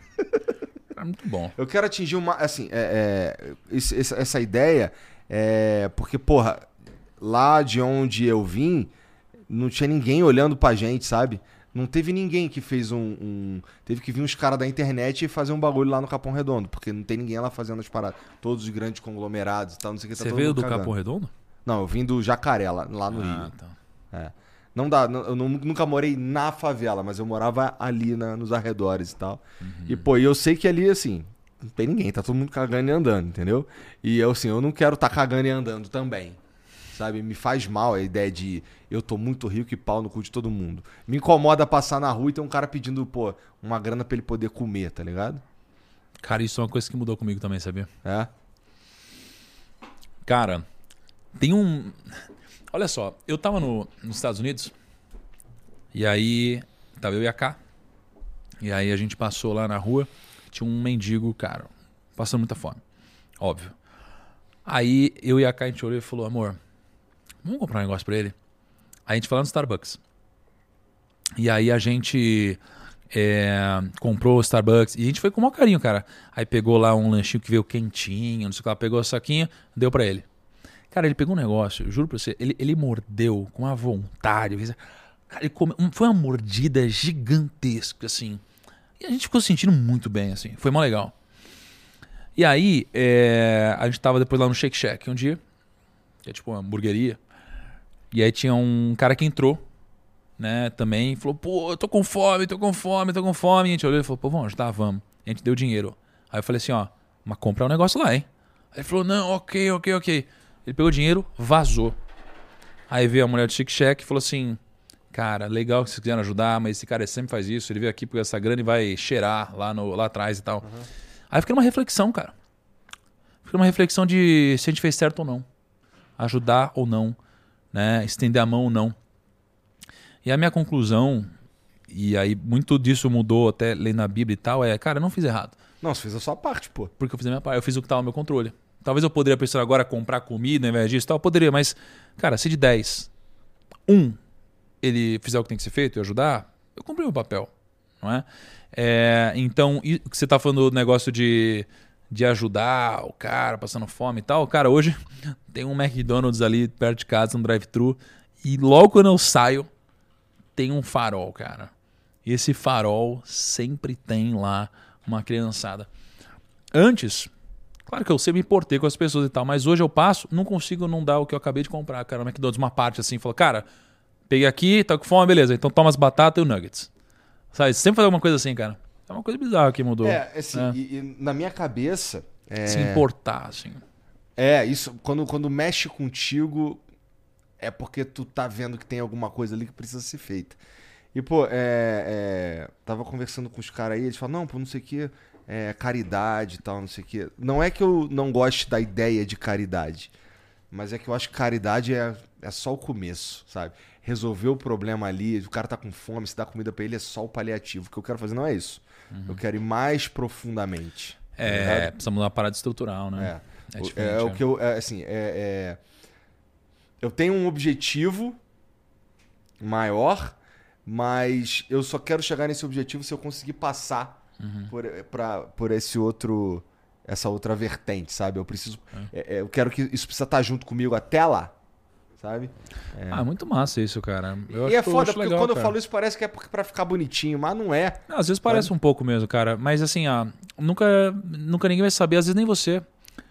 Às vezes talvez você lá na frente descubra que era por culpa, sentimento de culpa. Ou às vezes não, às vezes era super genuíno e tal, entendeu? Porque às vezes a gente é movido por muitas coisas emocionais, entendeu, cara? E mas com o tempo tudo fica claro. Com o tempo tudo fica claro. Por exemplo, falaram que quando eu me converti, falaram que foi marketing, sabe? E mas com o tempo tudo vai ficar claro. E aí o cara é rico, ah, ele não sei o que lá. Com o tempo vai ficar claro. O cara quer fazer o bem, com o tempo vai ficar claro. né? Então o tempo, cara, ele é a balança da justiça. O que mais Entendeu? me doeu em toda essa parada aí da gente perder uma grana e tal, assim. Aí me perguntaram esse fim de semana lá na BGS lá. É, eram quatro. Assim, eu tava no palco e aí tinha uma galeraça aqui assim embaixo e eu tava com a Camilota e era uma, era uma brincadeira que os caras iam me fazer umas perguntas polêmicas, eu podia ou não responder, mas se eu não respondesse, eu tinha que comer alguma coisa que eu não sabia o que, que era. Eu, e eu odeio peixe. Então eu tava com muito medo de ter peixe na parada, porque eu ia vomitar mesmo e ia ficar feião. Aí eu, porra, pergunta aí, pergunta aí. Aí os caras iam perguntando e eu ia respondendo. Era uns troços assim meio que, pô, tá bom, mas, pô, isso é fácil, não sei o quê. Teve uma que me perguntaram que foi, cara, quanto dinheiro que a gente perdeu é, quando a gente teve o problema e tal. E aí eu falei um número que tava na minha cabeça. Assim, eu sabia que eu tava chutando baixo, mas depois olhando com cuidado, até conversando com os outros caras que trabalham aqui, eu, eu vi que eu falei um. eu, Assim, eu, eu subestimei pra caralho, muito. Então, assim, os caras falaram, quanto tu perdeu aí? Pô, aí eu, pô, pelo menos uns uns 8 milhões. Aí os caras, caralho, 8 milhões e tal. Aí eu, porra, mas, cara, é, é, o que mais me doeu nisso aí tudo é que eu tive que interromper umas paradas que a gente tava, uns projetos que a gente tinha e, e- e ajudar uma galera e fazer uns troços assim que eram maneiro e que não necessariamente as pessoas sabiam, meio que não era. Não era. Porque assim, eu nem ia pegar esses 8 milhões e botar no bolso, né? Tipo, 4 pra mim, 4 pro Monark. Não era, não era isso que a gente ia fazer. É, a gente tava acelerando mesmo algumas outras coisas e dando atenção pra um cenário, especialmente de coisas que a gente ama. E, e o que mais me doeu foi que eu tive que interromper tudo isso. Sabe? Entendi. Então, é, é, e eu tô te falando de coração aqui, que é, incomodou mesmo. E, e é uma das minhas prioridades. Quando a gente voltar legal, assim, tiver uma saúde maneira e tal, é pra ali que eu vou voltar, a primeira coisa. Cara, é muito bom isso que você falou, cara. É, tem coisa na vida que parece não ter sentido quando tá acontecendo. Mas no tempo, existiu algum motivo por trás disso. Então, por exemplo, quando eu comecei, eu queria ficar rico. E eu peguei 5 mil reais que eu tinha e investi na bolsa de valores. E se fudeu, essa daí eu conheço. aí eu quebrei, certo? perdi dinheiro. Será que eu perdi dinheiro? Você ganhou o aprendizado. Não e só perdeu isso. dinheiro também, perdeu dinheiro. Não perdeu. só isso. O ponto é, eu perder 5 mil naquela época me fez não perder um milhão lá na frente. Entende? É verdade. Então, como a gente não consegue prever o futuro ou saber o que aconteceria, tem muitas situações que acontecem hoje que parecem não ter sentido, mas com o passar do tempo elas ficam claras. Então, eu fui para um casamento, eu e a Ká, Hum. da irmã de um amigo nosso. Era em Portugal. E ele, cara, era brother, um cara, pô, gente finíssima e tal. E ela, a gente não tinha tanto relacionamento também, mas, cara, uma pessoa que a gente admirava muito e tal. Mas a gente era amigo, na época, mais do irmão mesmo, que era o nosso brother. Aham. A gente voou até Portugal. No que chegamos lá em Portugal, a gente desceu, foi fazer check-in no hotel, no hotel legal. A gente pegou e falou: caramba, cadê o nosso amigo? O nosso amigo não foi, cara. Ele quebrou a perna lá e não Eita. foi, cara. Então a gente foi para um casamento da irmã do nosso brother e a gente não conhecia toda a família. E Eram pessoas incríveis. Mas a gente não conhecia a turma. A gente falou: caraca, cara, olha isso. E a gente ficou assim, meu, o que, que a gente veio fazer aqui? Sabe, pô, a pessoa é legal e etc. Mas caramba, nosso amigo não veio, que loucura. Ah, tu saiu de lá sócio de quem, primo? Sócio do JC Rocha, cara. É sério? É. Eu chutei aqui de sacanagem. É. Não, Jesus Cristo Rocha, cara. Porque olha só. entendi. É porque olha o que aconteceu. Porque lá, as coisas só fizeram sentido depois. Ah. Na época eu tava tipo, cara, pô, legal, pô, que bacana e tudo mais. Mas tinha um cara que tava lá. E esse cara que tava lá, assim, né? Tava em Portugal, na mesma cidade que a Eu não gente. tava nem no evento, tava Nem só na evento. mesma cidade. E a gente nem se conhecia. Ah. E aí ele mandou uma mensagem pra mim no Instagram. Ele falou assim: pô, eu vi que você tá aqui em Portugal, eu também, a gente tá em Algarve. Cara, vamos jantar? Eu falei, vamos, né? Aí ele veio no hotel, a gente jantou. E aí esse cara, na janta, falou assim: pô, Thiago. Aí eu dei vários conselhos de negócio pra ele. E ele falou assim: e você, Thiago? Sabe o que você devia fazer? Você devia ler a Bíblia. Eu falei, que Bíblia, cara? Cara, foi ali? Nunca vou ler a Bíblia. Nunca, nunca, nada a ver ler a Bíblia. Ele falou: Não, cara, é sério? Você fica querendo estudar os bilionários? Sabia que o cara mais rico de todos ele escreveu um livro inteiro chamado Provérbios? E o nome dele é Rei Salomão. E uma das palavras mais citadas na Bíblia é dinheiro. Eu falei: Nem a pau. Ele falou: É, tá aqui, ó, pode ler. Aí eu: Tá bom, então eu vou ler Provérbios. Dali eu comecei a ler Provérbios, sem saber o que estava acontecendo. E aí, quase três anos depois, aí eu conheci Deus. Então eu olho pra trás agora e falo: Ah, entendi por que, que eu fui parar naquele casamento, meu brother não foi, etc. Então, com o tempo as coisas ficam claras. Então, eu acredito que o que aconteceu, como todas as coisas que acontecem, tem um sentido. E por mais que tenha tido né, os motivos ou não motivos, etc., e se foi justo ou não foi justo, talvez, cara, tenha te privado de uma besteira muito maior no futuro. Entendeu? Porque a gente não consegue prever. E isso é fé, cara, entendeu? Isso é fé. Isso é fé. Ca- é, caraca, que É, loucura. eu, eu tenho um amigo, cara, que O cara ele. começou a ler a Bíblia É. por causa de um, de um rolê que meio que deu errado. Que É, doido. claro que foi incrível e tal, mas. Cara, eu tenho, pô, tenho um amigo que ele, cara, caiu num golpe financeiro e perdeu 2 milhões de reais. E. Só, e- só que pra ele, cara, por mais que seja uma boa grana, é, isso daqui com certeza mudou o radar dele, entendeu? A ponto de eu ter certeza que ele não vai mais cair num golpe financeiro. E hoje que ele tem muito mais dinheiro, cara, ele não vai mais perder toda essa grana. Porque ele já perdeu aquilo e doeu na época. Então eu acho que essas coisas fazem sentido, cara, pro todo das coisas, entende? E no caso de vocês Entendo. também, cara. É, espero que esteja certo. Com certeza, cara. Tem umas mensagens pra nós aí, Jean? Tem. Tem uma parada que você não falou, o emblema. Ah, esqueci do emblema. Porra! Olha Hã? ali como tu tá bonito. Deixa eu ver. Caraca. Que legal isso aí, cara. Quem que faz daí? Esse daí, é- esse daí é o Lipe Nero. Esse, esse cara é um. Ele faz os emblemas pra gente aí, é um artista foda. Inclusive, se você que tá vendo aí quiser ver as outras artes do Lipe Nero, é só entrar em Lipe Nero Cunha lá no Instagram. E, e ele é muito brabo, o traço dele é incrível sempre, cara. Muito bom mesmo. Caralho, olha lá. Aquilo ali atrás ali é o dinheiro rodando. Que doideira, cara. Tem um vídeo aí do, do Henrique Demetrio e tem um do Gustavo. Tá com os dois aí pra nós aí, gente. Fala primeiro o código. Ah, é, caralho. Desculpa aí, família. É, bom, se você quiser resgatar esse emblema aí, entre em nv99.com.br barra resgatar, totalmente de graça, só precisa ter um perfil lá na plataforma e você vai usar o código Thiago Negro, tá bom? É, você vai ter Com acesso... H, né? Hã? Com H, né? Com H, com H. Mas deve ser a prova de burro. A prova de burro significa que o cara pode escrever de qualquer jeito que Ah, ele é? consegue, é. E aí você, é, você tem 24 horas pra resgatar esse emblema, tá? É para completar sua coleção aí, pra adornar teu perfil, deixar ele um pouco mais rico. E, e, como eu disse, só tem 24 horas, tá bom? É, como era, era pra eu ter falado isso no começo, e aí ga- e é pra avisar também que a galera poderia mandar uma mensagem pra gente, se quisesse, lá pela mesma plataforma, é, que tá no comentário fixado aqui também. Mas tudo bem, porque tem umas mensagens aqui, então acho que a galera meio que já sabe, Já aprendeu, né? já. Bom, então esse aí é o vídeo do, do Gustavo. Tá, vai lá.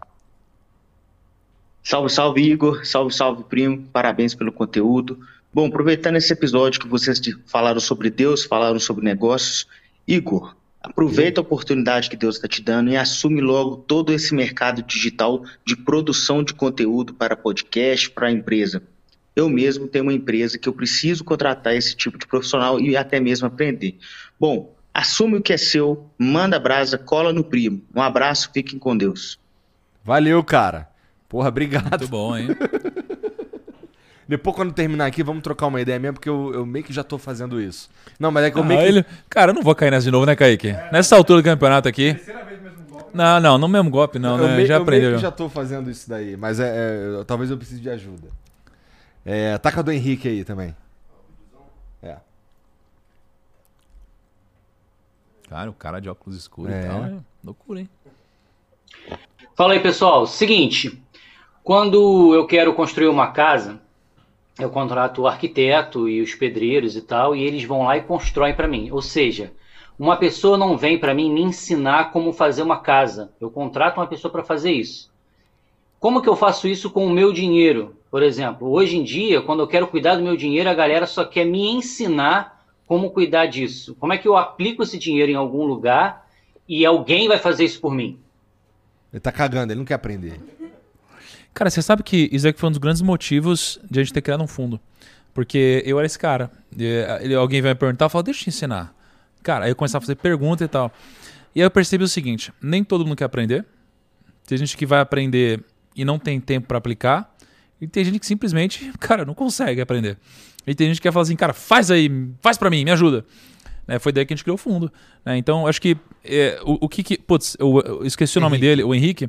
Mas, cara, ele pode ou procurar um consultor de investimentos, ou ele pode, cara, investir uma parcela de curto prazo em investimento conservador e a de longo prazo no plano de previdência da Arca. E aí, cara, é se preocupar muito pouco. Então, acho que ele tem esses dois caminhos se ele não quiser aprender.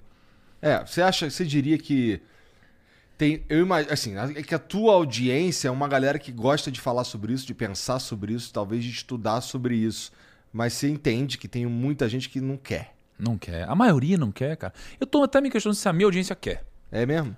Porque eu acho que a minha audiência quer ganhar dinheiro. Será que todo mundo quer aprender, cara? Eu fico pensando se eu gostaria de aprender isso. Talvez eu aprenderia se esse fosse o caminho necessário. Mas se eu pudesse ter o resultado sem aprender, eu não sei se eu faria isso. Aham. Eu aprendi não porque eu gosto, é porque eu precisei. É igual ler. Eu não gosto de ler. Eu gosto do resultado de ler. Então, cara, por que, que eu leio? Porque eu quero colher o fruto da leitura, né? Então, realmente, acho que a maioria das pessoas, elas não, não querem aprender mesmo. Aprendem porque elas querem muito ter o resultado. Tá. Então, bom, você entra lá, Ah. Arca, baixa o aplicativo aí, grão, não é isso? É, grão. Mas, cara, dá cinco estrelas lá na App Store, Google. Pede pra sua turma aí, cara. Aí, família, é o seguinte, É. olha só, baixa aí, ó, tá de bobeira aí, ó, pega o celular agora, certo? Baixa o aplicativo grão e mete cinco estrelas lá. tá? Caraca, agora é loucura. Muito importante, é muito importante. Você vai deixar eu e o primo feliz. Cara, que doideira. É isso aí. É isso aí. Agora vai. Eu vou fazer isso. Eu vou fazer isso. tá bom? Ixi, Maria. Eu, eu só acredito vendo um Caralho, print. eu vou fazer agora. Agora não, porque senão vai, vai ficar um tempo de silêncio aqui. Vamos lá. O José mandou, primo rico. Ah, não. Bom, você não vai querer responder ou vai sabonetar e eu espero que você sabonete mesmo. Ah, então nem pergunta, bom. Você tá apoiando Lula ou Bolsonaro? Capitalismo ou socialismo? Ah, cara, é loucura. Então, cara, Puta, ele não vai poder falar que o, que o monarca dele não deixou. Desculpa, mas ele não pode falar sobre isso. não, mas eu quero muito responder, Kaique. Não pode. Que pena, cara. Não, mas assim, é. Ó, o Kaique, ó. Nossa, mano. Vou ler a próxima. O, PH, o Deixa eu só PHS... perguntar uma coisa. Posso perguntar uma coisa? Claro. O que vocês acham? Só isso. O que vocês acham? Só gostaria de saber o que a galera acha. Ó, eu Que eu conversei com o Ricardo Amorim. Eu não, não vou te perguntar. Tá, vai, vai. Eu, Eu queria saber o que a galera acha. Só Eu, eu conversei com. eu- você perguntando isso, o Jean vai saber a resposta já já, porque vai estar ali no chat. É, eu conversei com o Ricardo Amorim e ele me disse que, que o mercado tá meio que tanto faz. Amorim? É. Cara, eu respeito o Amorim. Mas, Tu acha que ele tá enganado nessa? Pô, quem sou eu pra falar que o Ricardo Amorim tá enganado, né, cara? Mas é que eu fico pensando assim, me posicionar é um comprometimento muito grande. eu não Muito tenho problema grande. em me comprometer. Mas é que eu tenho problema em me comprometer se isso daqui não trouxer um resultado. E aí entra de novo naquele jogo das probabilidades. Não é? Então, vamos supor que eu me posicione para um lado. E esse lado não ganhe. Não é? Eu tenho zero medo em perder seguidor. Mas se eu me posicionar para um lado e esse lado não ganhar, qual foi o sentido disso ter acontecido? Né? Porque as pessoas elas demandam que a gente se posicione, mas elas não querem que a gente se posicione. Elas não querem saber em que a gente vai votar, elas só querem que a gente concorde com o voto delas Aham. não é? Então, é, me perguntaram esses dias, falando, pô, cara, se posiciona logo. Eu perguntei assim, mas você quer que eu me posicione para você saber em que eu vou votar ou para eu concordar com você, não é? Então, eu tô numa reflexão sobre isso. Eu tenho zero medo de me posicionar. Eu tenho zero medo de perder seguidor. Mas eu fico me questionando se de fato Tem um É. benefício em se posicionar. se eu conseguiria definir, por exemplo, uma eleição no Brasil. Porque se eu não conseguiria ou contribuir com isso, não existe assimetria positiva. Não faria sentido. Mas é o que eu estou estudando mesmo e refletindo sobre. Porque, cara, eu quero um futuro bacana. Não só para mim, mas para as pessoas que estão aqui. Então é um momento de reflexão. Agora, eu acho que uma péssima forma de querer que alguém se posicione é é sendo agressivo ou querendo machucar o outro, porque isso aqui demonstra que você quer exatamente o contrário. E você é, não quer que a pessoa se posicione. Você quer outra coisa.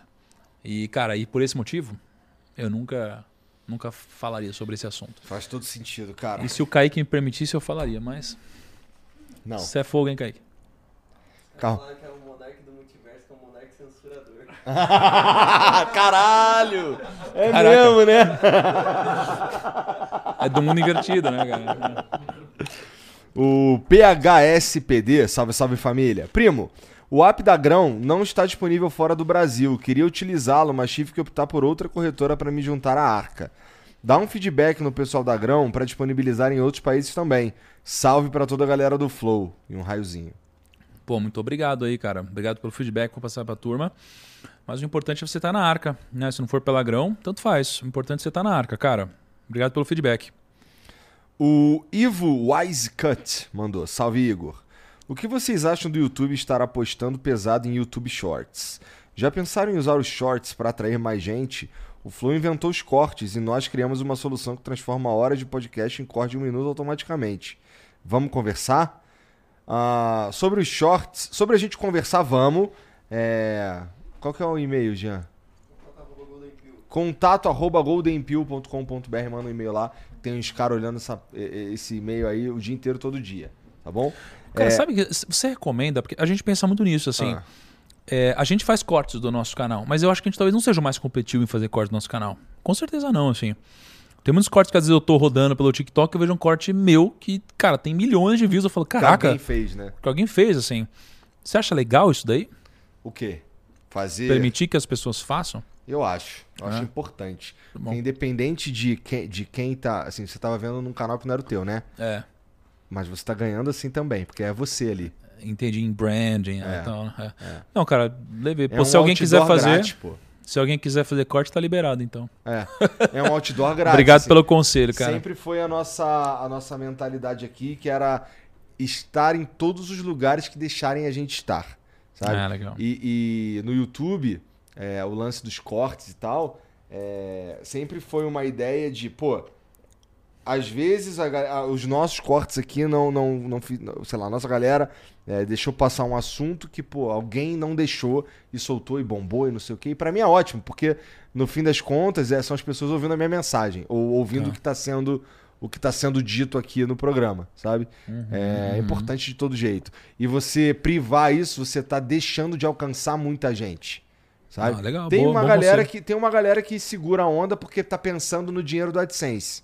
Mas é que eu não tô pensando no dinheiro do AdSense, tô pensando em chegar mais longe, Sim. sabe? Bom, aí depende, se você tá pensando no dinheiro do AdSense, aí segura. E não tem nada de errado com isso.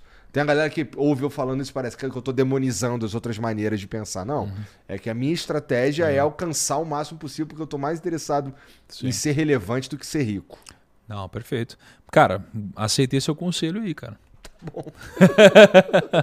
aceitei seu conselho. Tá. É, sobre os shorts, cara, é, eu acho que o YouTube diria, devia parar de tentar é, agrupar todas as, todas as possibilidades do universo dentro do seu próprio aplicativo, porque tem umas que só não dá pra competir. Assim, não, é- é- o YouTube já tá mais do que estabelecido como uma plataforma de vídeo é, mais, com mais de 10 segundos, vai. É, e, pô, devia estar bastante feliz com isso, sabe? É, essa ideia de querer fazer tudo, que, querer pegar os stories, querer pegar o, o- o formato do TikTok, que, isso daí eu, eu não sei. Eu, eu sou meio. é, não gosto muito, até porque é, eles estão falando agora em monetizar os shorts. Eu fico pensando como eles vão monetizar os shorts. Vai ficar passando propaganda? Ninguém vai ver, vai todo mundo pro TikTok e acabou. Ninguém quer Cara, ficar vendo propaganda. Mas o algoritmo do TikTok, ele tá bizarro mesmo. Ele tá bizarro. Pô, você roda pelo Shorts um pouco, você roda pelo Instagram, Reels um pouco e tal, você roda no TikTok, cara, ele lê a sua mente. Uma loucura isso. Uma loucura. De repente, fala, cara, quero ver isso. Começa a aparecer. É bizarro, não tem nada igual. É. Difícil competir. Muito difícil, muito difícil. Mas, É muito difícil você fazer um é monte de coisa de forma excelente. é verdade. Eu Não, já entendi isso também, É. sabe? Mas, cara, eu, eu sou. A minha rede favorita é o YouTube, com certeza. Ah, cara, eu, eu, eu acho que eu tô velho, sabe? Eu tô novo, mas tô velho. Minha cabeça de, cara, de ver vídeo um pouco mais longo e tal. Aham. Botar na TV. Eu boto na TV os negócios, sabe? Mas eu acho que assim, por mais que a gente no YouTube, por mais que a gente que a gente consuma é, entretenimento puro, puro e é ótimo, tá bom? Não tem nada de errado com isso. É, é, a gente consegue também é, aprender, a gente consegue refletir, a gente consegue ver coisas engrandecedoras e interessantes que talvez não caibam num vídeo de 10 segundos, certo? Então eu acho que, o- que o YouTube talvez devesse focar mais nessa ideia. E, e é nem, é nem demonizando o conteúdo curto, mas é que o conteúdo curto, ele geralmente é, sei lá, um refresco pra tua mente, É sabe? É, então, pô, não sei se a gente. Não sei se o YouTube devia estar brigando nessa, cara. Será, cara? Eu, eu não sei, eu acho que não. Porque, sa- sabe por quê? Especialmente pra quem cria conteúdo no YouTube, o YouTube, cara, você sabe bem, a. é, Você não, como ele, o jeito que ele opera é um mistério pra gente. Então, o que, que vai acontecer se eu fizer shorts? Eu não faço a menor ideia. Eu não faço a menor ideia se eu começar a postar shorts aqui no canal do Flow. Eu posso me fuder, porque eu não sei. Vai que chega uma hora que ele só começa a mandar shorts pros outros. Fudeu, pô. Acabou comigo. É, cara. É, a gente, a gente testou lá, né? Ajudou a gente a crescer, né? Num, num outro canal, né? Um outro canal. Mas eu vou te falar, eu já vi gente que. cri-. Eu já vi gente que criava, que criava conteúdo nor- normal, tá? Entre aspas. é, aqueles vídeos lá mais longos e tal. Começou a criar shorts. Só que aí virou uma parada esquisita, porque os vídeos normais caíram, sei lá, 50% das visualizações. E os shorts estão bombando muito. Mas os vídeos normais só foram pro espaço. Entendeu? Então eu não sei, eu fico com medo. É. Pois é. Sei lá. Vai entender, ninguém sabe como funciona, ninguém fala contigo, etc. Então, não sei. O cara tá rancoroso mesmo, né? Depois eu te conto uns segredos aí. O Erasmo mandou aqui, ó. Salve, salve família. Rico, você citou os livros como uma grande fonte de ajuda e, sem querer forçar muito a sua memória, mas quais livros você recomendaria para uma pessoa que não conhece nada do assunto e não sabe por onde começar? Eu imagino que o assunto que ele tá falando é o. sei lá. Dinheiro. Dinheiro, investimento, essas paradas. É. Sucesso máximo a todos vocês. Viva o Flow, coraçãozinho. Cara, deixa eu ver os livros. Qu- Quais livros que a gente colocou aqui, Kaique? Deixa eu ver aqui, ó. Ah, foram esses aqui? Ah, método financeiro do primo rico. Ah, isso é legal. Mas eu começaria por aquele lá, o do meu milhão. É. É porque assim, ó, qualquer pessoa que enriqueceu, Do meu milhão, é do meu milhão. sem cortar o cafezinho. Importante. Porque não é isso que enriquece, né? Então, cara, qualquer pessoa que enriqueceu, ela trabalhou bem um desses três pilares. Ou ela aprendeu a gastar bem seu dinheiro, ou ela aprendeu a investir melhor seu patrimônio, ou ela passou a ganhar mais dinheiro. E esse livro fala sobre os três pilares, ele é dividido nisso. Então, cara, esse com certeza é um livro, poxa, inicial bacana. Esse daí não é vendido, esse livro. Não? Ele é só. Não. Eu fiz, então são só algumas ocasiões que a gente presenteia algumas pessoas e Porra, tal. muito obrigado. É um livro de cara. princípios, cara, é bem legal. E pra onde tu tava olhando nessa foto aqui? Ah, esse é um segredo que eu te conto depois, cara. Caralho, olhando com um olhar sóbrio. Sóbrio, né? Isso aqui é altivo. Do meu milhão. Cara, sabe aqui, olha que interessante. Esse livro, que é o livro de finanças, né, debaixo desse, ele foi o livro mais vendido do Brasil por um autor nacional em 2019, em 2020 e em 2021. Três anos seguidos, cara, por um autor nacional. Muito massa, né? As pessoas com certeza veem um valor nisso daqui, né? É. Maneiro Bom. demais. Um É, livro, cara.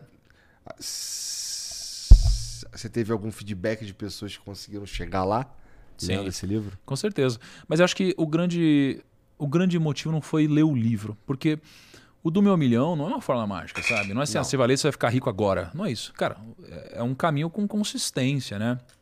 Então vai envolver você, cara, gerenciar melhor suas finanças, desenvolver melhor seus negócios, investir com consistência. Então a pessoa geralmente ela não atinge um milhão, cara, em, em um ano. Geralmente isso daqui é um processo, né? É uma década ou são alguns poucos anos, etc. Eu tenho um, um álbum no meu celular onde eu guardo, cara, todos os depoimentos bacanas que eu recebo. Eu devo estar com uns 350 Maneiro. depoimentos por aí, são bem legais, cara. Então assim, a gente tem bastante história, mas não é uma história que, nossa, eu li seu livro em uma semana atingiu um milhão. Não é isso que a gente vende. Até porque não existe isso, né? Você Não estaria existe, vendendo uma é. mentira. Exatamente, exatamente. O negócio é você alinhar a pessoa no plano dela e, poxa, ela entender que ela está na direção correta. Se ela estiver na direção errada, putz, depois para voltar. Mas, cara, tem muitos depoimentos legais. Maneiro, maneiro. O José mandou aqui, ó. Tiago, Tiago Negro, primo rico. O que você acha de investimentos no mercado do entretenimento? E por que você ainda não investiu na, no Kleber Carone? Clever Carone? Ninguém nunca sabe quem que é o Kleber Carone, cara. Todo vira e mexe Ah, você aparece. falou isso? Não sei se ele sempre fala isso, mas geralmente surge a ideia de Kleber Carone aqui. Ah, entendi. A gente sempre fica nessa, cara, quem raios é Kleber Carone?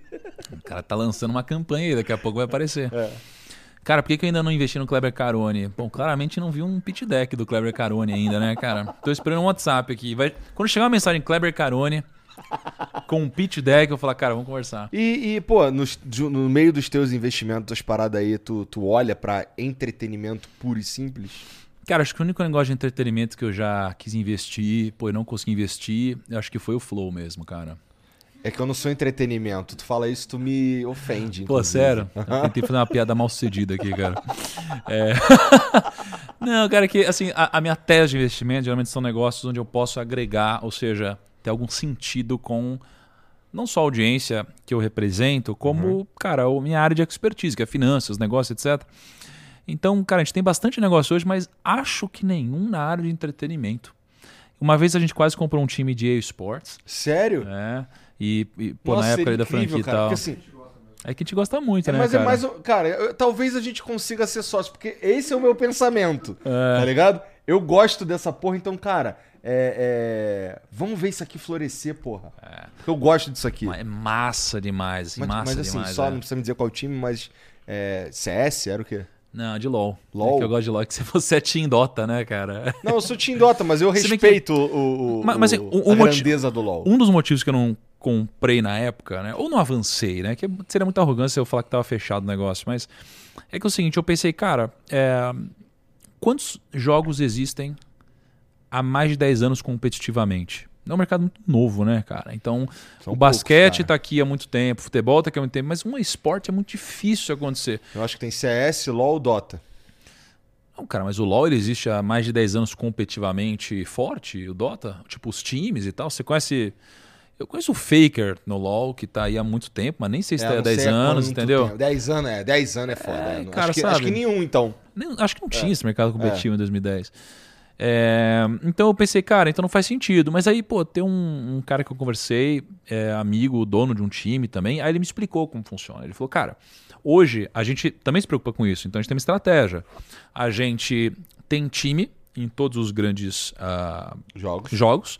E sempre que lança algum jogo e começa a disparar, a gente monta um time lá também. Aham. Então eles têm a estrutura já, então eles têm o modelo. Então, cara, um negócio começa a bombar, eles, cara, montam um time lá. E Então não- é o e não- time, não de- é o jogo em si, E entendeu? depois que você já tem a estrutura pra, pra um, você Sim. é muito fácil replicar. É. E agora o pessoal tá entendendo que é na real, são modelo de franquias, né? Então, poxa, é, você pega o futebol no Brasil.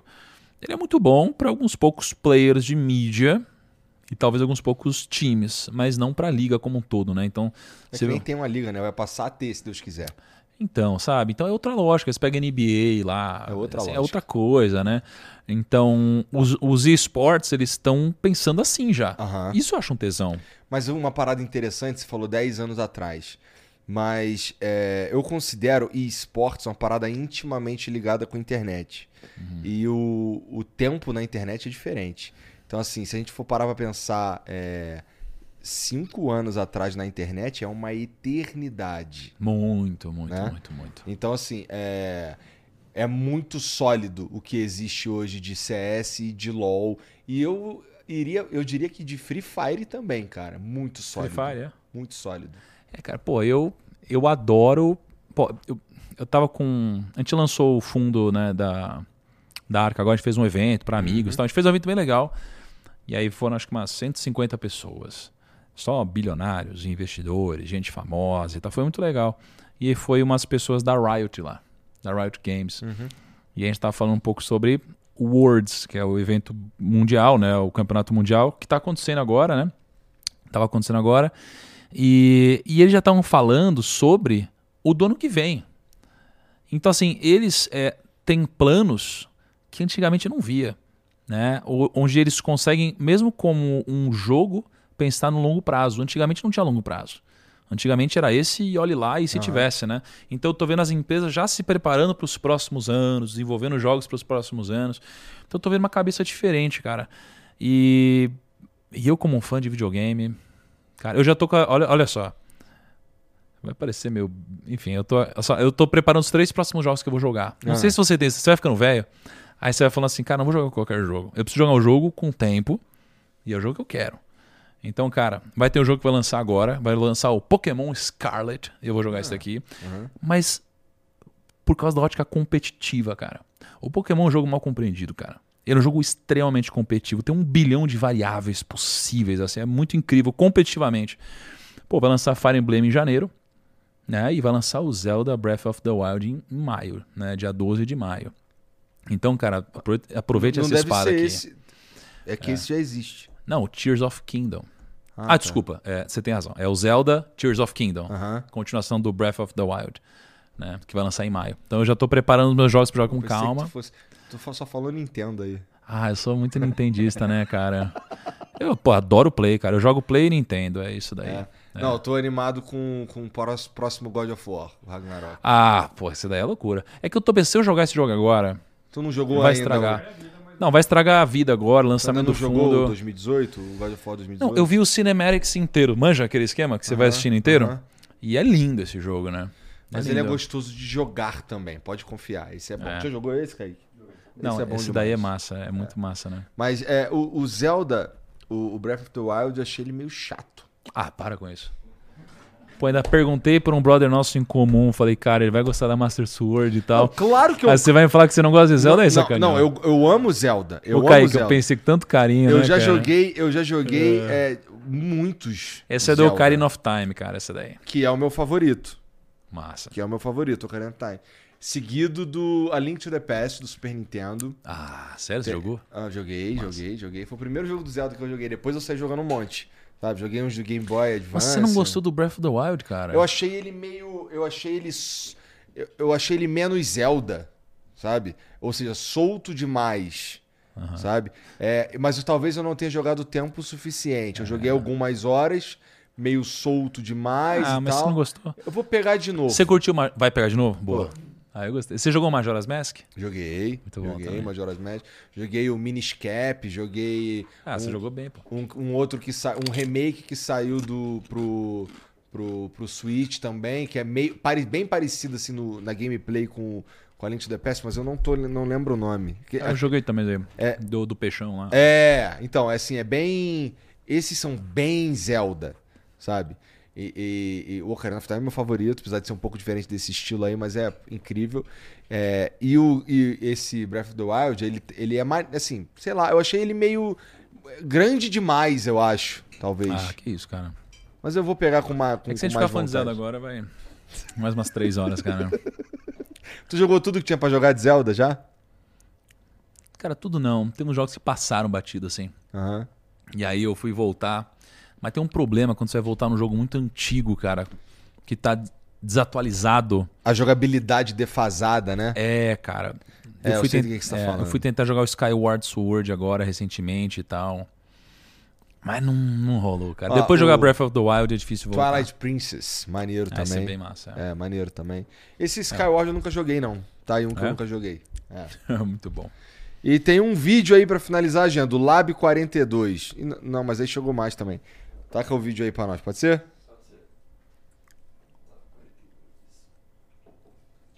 Fala galera do Flow, beleza? Fagner aqui falando. E eu queria aproveitar a presença do primo aí para pedir alguns conselhos pro primo. É, hoje eu tenho uma empresa e alguns projetos na área de mobilidade elétrica. Então a gente tem de tudo. A gente faz venda de patinete, monociclo, bicicleta, é, locação de frota para B2B, desenvolvimento de novos produtos. E é legal que muitas pessoas falam assim, cara, legal, você está investindo em uma coisa que é o futuro. Mas eu queria saber alguns conselhos do primo para como fazer para antecipar um pouco esse futuro, né? É alavancar os negócios e expandir a mobilidade elétrica. Cara, risky isso, hein? A gente, a gente tem um quadro chamado Primo Startups, Ah. que é um Shark Tank. né? Então vem as startups, aí eles fazem o pitch pra gente, Eu tô ligado. e a gente vê se a gente investe ou não no negócio. E veio um business de mobilidade urbana. Muito parecido com o do primo aí.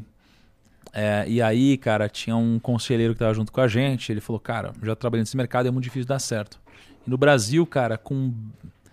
Não sei se chegou em bilhão, mas múltiplos milhões de reais, esse negócio não deu certo. É, então a gente acabou não investindo nisso daí. Né? Então, assim, o que eu posso dizer pro primo aí é o seguinte: eu não tenho expertise nesse mercado. Eu optei por não investir nesse mercado quando eu tive oportunidade. Então, o que eu faria é, cara, eu traria ou buscaria um sócio que já teve êxito nesse segmento, talvez fora do Brasil, para nos ajudar com o que deu certo. Porque o Brasil, de uma forma geral, gostaria que isso desse certo, mas é descrente por causa da nossa cultura aqui. Então você tinha muito E- patinete, tal, que era quebrado, etc. Mas o Estado né? atrapalha também. Sabe que, por exemplo, eu tenho uma motoquinha elétrica Uhum. que se eu sair com ela aí, os caras podem só botar no caminhão e levar embora e acabou e eu não consigo nem tirar. Porque assim, é, é- é- como não tem, não tem a legislação, não consigo registrar, Uhum. certo? Aí o cara leva e eu não consigo tirar. Ela fica lá. É, mas o Estado ele geralmente atrapalha mesmo, assim, né? De uma forma geral, né, cara? Assim. É, de uma Sim. forma geral. Enfim, acho que é um tema, né? Mas geralmente atrapalha bem, Mas né, quando cara? eu for conversar com. que eu pretendo conversar com os, com os nossos candidatos a, a governador aqui em São Paulo, quando for- vou- esse vai ser um tema que eu vou levantar com certeza. Porque me Ah, atinge, legal. atinge os meus também. Muito bom, pergunta aí, vai ser. Tô curioso pra resposta. O username013 mandou. "Se- Salve, salve família. Pergunta pro primo. Quem o- que esse cara vota? Username 013. Ah, talvez, tenha, talvez seja só um nome gerado automaticamente também, pode ser. é, pode ser coincidência. É, salve, salve família. Pergunta pro primo o que deu o que deu o resultado do enigma que ele fez no YouTube com o Selbit. Cara, esse projeto foi muito massa, cara. Eu tô por fora. É até bom te responder isso daí. Ah, Porque a gente fez, no passado, a gente fez uma. Sabe os desafios que a gente faz? Geralmente a gente faz tipo 21 dias seguidos e tal. E aí a gente botava a música do Us. Sabe o Us, aquele filme massa? E aí quando botava essa música, a gente botava um QR Code. Eu levantava um QR Code num papel. E todo dia tinha um enigma. Então o QR Code levava para algum enigma muito louco. E aí eu fiz junto com o Selbit isso. E, e aí a gente foi construir uma história muito massa. Tipo aqueles vídeos que o Selbit fazia e tal.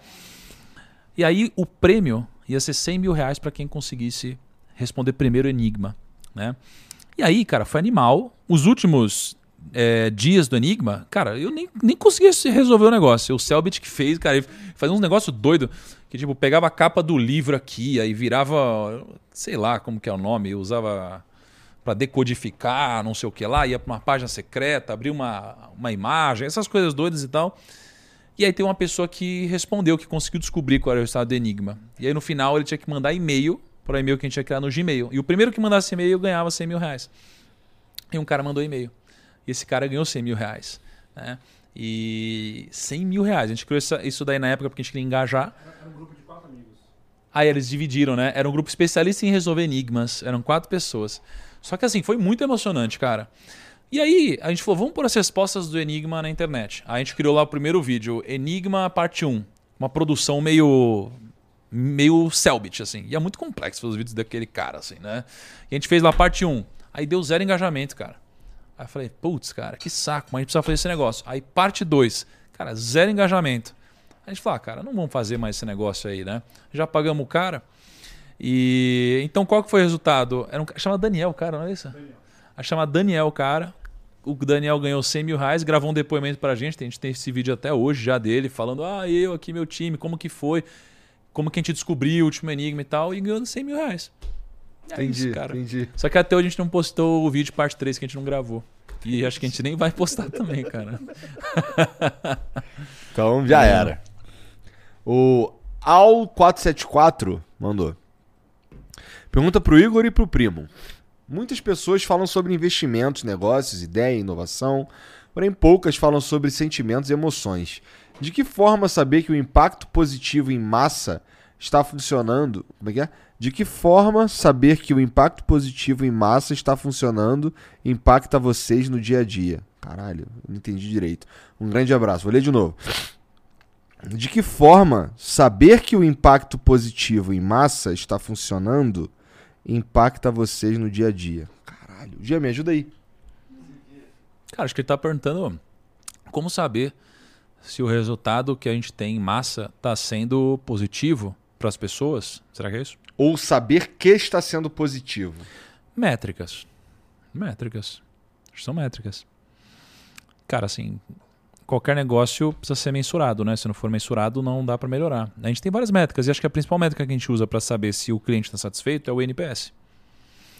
O NPS é a- o grau de satisfação do cliente. Se o cliente me diz que ele está satisfeito e ele não tem nenhuma arma na cabeça dele, se ele diz que ele está satisfeito, ele está satisfeito. Ele que disse, sem nenhum ônus ou bônus de falar isso. Aham. Então ele pode ser sincero. E geralmente a pessoa tende a querer dar uma leve ferrada, digamos assim, para melhorar o serviço ou porque a gente nunca está contente. Então se alguém diz que está feliz, a pessoa está feliz. E se ela não está feliz, a gente pergunta por que não. E aí melhora o produto, melhora o serviço, melhora a transformação. né? Então acho que é um loop eterno. Feedback, cara, transformação. Feedback, transformação. É isso nos negócios, pelo menos. É, bom, no meu caso aqui, a gente tenta fazer a coisa mais real possível. Então, assim, quando- o que eu prometi pros caras é, ó, é um cara normal, com questões normais, conversando com pessoas fodas e influentes. E o que eu tento entregar é, ó, tem uma conversa acontecendo aqui.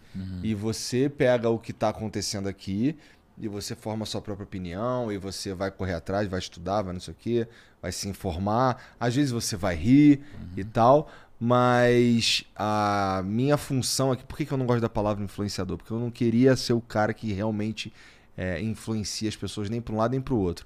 A influência que eu queria impor, entre aspas, às pessoas é mais seja ah, crítico de tudo que acontece no mundo ao seu redor. Então, assim, quando eu converso com um político, não estou tentando encher a bola de ninguém. Você vai ouvir o que está sendo dito aqui. Espero que você pegue aqui a- a- os macetes dos políticos, que, que são sabonete, não sei o que e tal. E você faz com essa informação que você achar melhor. Sabe? Já falei umas outras vezes também, assim, no meu programa eu sou coadjuvante. O- a estrela é o que tá aqui no meio e é invisível, que é a conversa. Entendeu? Legal. Então, sei lá, eu espero Mas tá... como saber que você está fazendo bem, que o impacto está sendo positivo disso? Ó, é uma boa pergunta.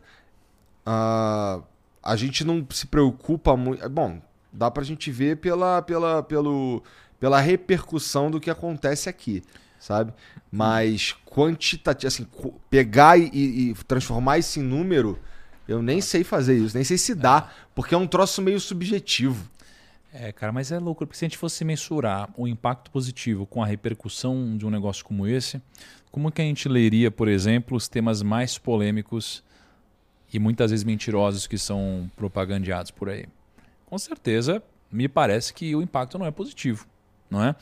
É, alguém caindo, se machucando, uma avalanche, um acidente, cara, vai ser muito mais compartilhado do que alguém fazendo sim, bem, sim, não é? sim, sim, sim, sim. Então, cara, quantidade de views e compartilhamentos não necessariamente é uma. Não, não. Não, Não. são mesmo. Não Tá é o melhor mesmo. jeito. Não é. Realmente. Até cara. porque, ó, você falou, quando, quando você falou aí que, que tava, te, tava me zoando aí, que, pô, queria um bagulho de entretenimento aí, tentei investir no Flow, não deu certo. Por que, que eu não. Eu, eu não me considero entretenimento? Porque, assim, apesar de. Existem programas do Flow que existem para as pessoas sentarem, relaxar e dar risada e curtir, não sei o quê. Mas é. Você concorda que o que a gente fez hoje aqui é diferente? Total. Então, e eu gosto, eu, eu- é esse tipo de programa que eu queria levar para as pessoas de forma mais recorrente, sabe? Não é que eu não vou conversar, não é que eu também não gosto de um papo light e, e- não que o nosso papo tenha sido pesado, mas assim, a, a gente tá, hoje a gente estava tentando, hoje a gente estava falando sobre uns aspectos da vida, conversando sobre Deus, sobre investimento, sobre não sei o que e tal. É, tem dia que eu tô conversando com os caras que porra louca e a gente tá só rindo e trocando ideia mesmo e acabou, entendeu? É, mas, em geral, o, o, que eu, o que eu busco é que a gente tenha uma conversa que as pessoas se inspirem, sabe? E não só se divirtam. Não tem nada de errado, mais uma vez, com quem tá fazendo um programa Sim. só de entretenimento, tudo mais, não sei o que, não sei o que, não sei o que. É, é só outra, é só outra missão. A minha missão é diferente. Entendeu? E talvez, assim, é, tem, eu acho que, inclusive, tem poucas pessoas é, nesse tipo de programa com a mesma missão que eu e tá tudo bem, pô. Tá tudo bem. Cada um com a sua mesmo. E, e- mas, porra, é, quando falam que. Quando os caras. Às vezes na mídia ou em entrevistas e tal, os caras, não sei o que, me colocam como entretenimento. Eu, eu, eu, inclusive, eu fico meio. Confesso que eu fico meio puto. Sério, cara? Fico. Entretenimento? É. É porque talvez você esteja se colocando no mesmo saco dos outros entretenimentos no Brasil, né, cara? E talvez nem todos os entretenimentos serão vistos por. É igual o coach. Coach é ruim? É bom? É Ah. banalizado, né? É banalizadaço. Coach em geral é meme, né? É é meme, não é? É. Mas, cara, agora, coach, de uma forma geral, é ruim? Pô, talvez muitos sejam ruins, mas o processo de coach para uma pessoa incrível é animal. Você pega o presidente dos Estados Unidos, tem coach, você pega, cara, o Michael Phelps tem coach, então não é o coach que é ruim. Né? E, e não é o entretenimento que é ruim. É porque a maioria dos entretenimentos são de péssima qualidade, de fato, né? Porque se a gente for olhar pro impacto É. positivo, o que é o impacto positivo? O positivo é subjetivo, né? Bastante. O positivo, para alguém agora que quer obrigar os outros a votarem na direita, é votar na direita. Aham. Para as pessoas que querem que vote na esquerda, o positivo é votar na esquerda. Então, o, o impacto positivo é subjetivo. né? Então, como identificar se o que você faz tem um impacto positivo? Cara, isso aqui partiria do pressuposto de que não é impacto positivo. E de que sim, fruto de uma opinião pessoal sua. Não é? Então, o impacto positivo tem a ver com um achismo seu. Então, se o seu achismo é de que você quer levar aqui conversas, você quer levar o invisível para as pessoas, você está conseguindo. Porque você, de fato, não está sendo contrário ao que você acredita que. Se você não está sendo contrário ao que acredita, você está sendo a favor do que você acredita. Então você está tendo um impacto positivo, cara. É, uma, é um achismo, né? É uma crença. É, é como eu gosto de pensar. Eu acredito que você está fazendo um impacto positivo. Na minha vida foi, cara. Ah, que bom, cara. Fico feliz. De verdade. E, primo, porra, muito obrigado por vir trocar essa ideia comigo, cara. Pô, Como cara. sempre foi incrível. É, engrandecedor, de verdade. Obrigado, cara. Porra, mas é, me fala aí, cara, o que, que qual das tuas redes ou quais redes você gostaria, galera gostaria de, que você gostaria que as pessoas te seguissem e tal? Hã? Primocast. Kaique tá falando, Primocast, né? A gente tem um podcast, Foi não. criado por um cara que quase vazou. Por um cara que quase vazou. Olha a história do Primocast, Salve, né? Lucão. Cara, o Lucão tinha que contar mais essa história em palestra, né? Não? Seria aquela. Porra, cara. Pois é, animal, né? curso pra caralho de coach. Ai, caraca. Não, cara, pô, sigam o Primocast, né? Um podcast bem legal que a gente faz, aprende muito aqui com vocês. É, pô, sigam no Instagram, o Thiago.nigro. E invistam no plano de previdência Arca, né? Acho que é o nosso filho hoje, né? A gente bota todos os nossos esforços nisso hoje. Tem muitas pessoas trabalhando para que isso funcione. Meu dinheiro de longo prazo está lá, né? Então tem o app Grão, né? Tanto na Apple quanto na Google Store. Dá cinco ou Play estrelas, hein? Cinco estrelas, hein? cinco estrelas. Então convido todos a investirem junto comigo e, e entrar na mesma arca aqui eu, aí de longo prazo. Muito obrigado por sempre É, abrir. segue, segue o primo lá, que o cara, ele, ele- a vida dele é ficar é, te ensinando a ser um, um- não só um investidor melhor, mas a- reflexões sobre a vida. Eu tava comentando contigo que antes de começar sobre o, aquele corte que eu vi lá no Instagram e eu achei incrível. De mudar E de eu- opinião, né? E eu não sou, e eu não sou muito cara, assim, geralmente eu tô ali olhando e tô passando e tal, a galera até me cobra, pô, tu não dá like em nada. Nesse eu dei like ainda comentei, cara. Você comentou esse? Ah, loucura. É porque rolou uma identificaçãozinha ali, Pra né, cara? caralho. Tem uma paradinha a mais aí, né? Foda, as pessoas crucificam a gente por isso. Enfim, não vou entrar nessa. Cara, obrigado, pô, você sempre ajudou a gente nos nossos, nossos projetos, pra gente lançar o Fundo da Arca, você permitiu a gente falar sobre isso aqui. Muito obrigado, irmão. E, e cuida com carinho da minha Master Pelo Sword. de ela vai ficar num lugar É. com, assim, Cuida com carinho, especial e todo o cuidado que ela merece será dado, cara. Porque eu acho, com todo respeito aos demais presentes que eu já ganhei, mas esse é o mais foda. Caraca, cara. Aí sim, hein? Esse aqui é foda mesmo, cara. Obrigado de verdade. Eu Tamo junto, jamais cara. vou conseguir te dar um bagulho tão foda. Obrigado, obrigado. Fala sério. E ó, você aí, ó, que tava assistindo aí a gente até agora, é, não esquece de seguir o primo nas redes, tá tudo aqui no comentário fixado, tá bom?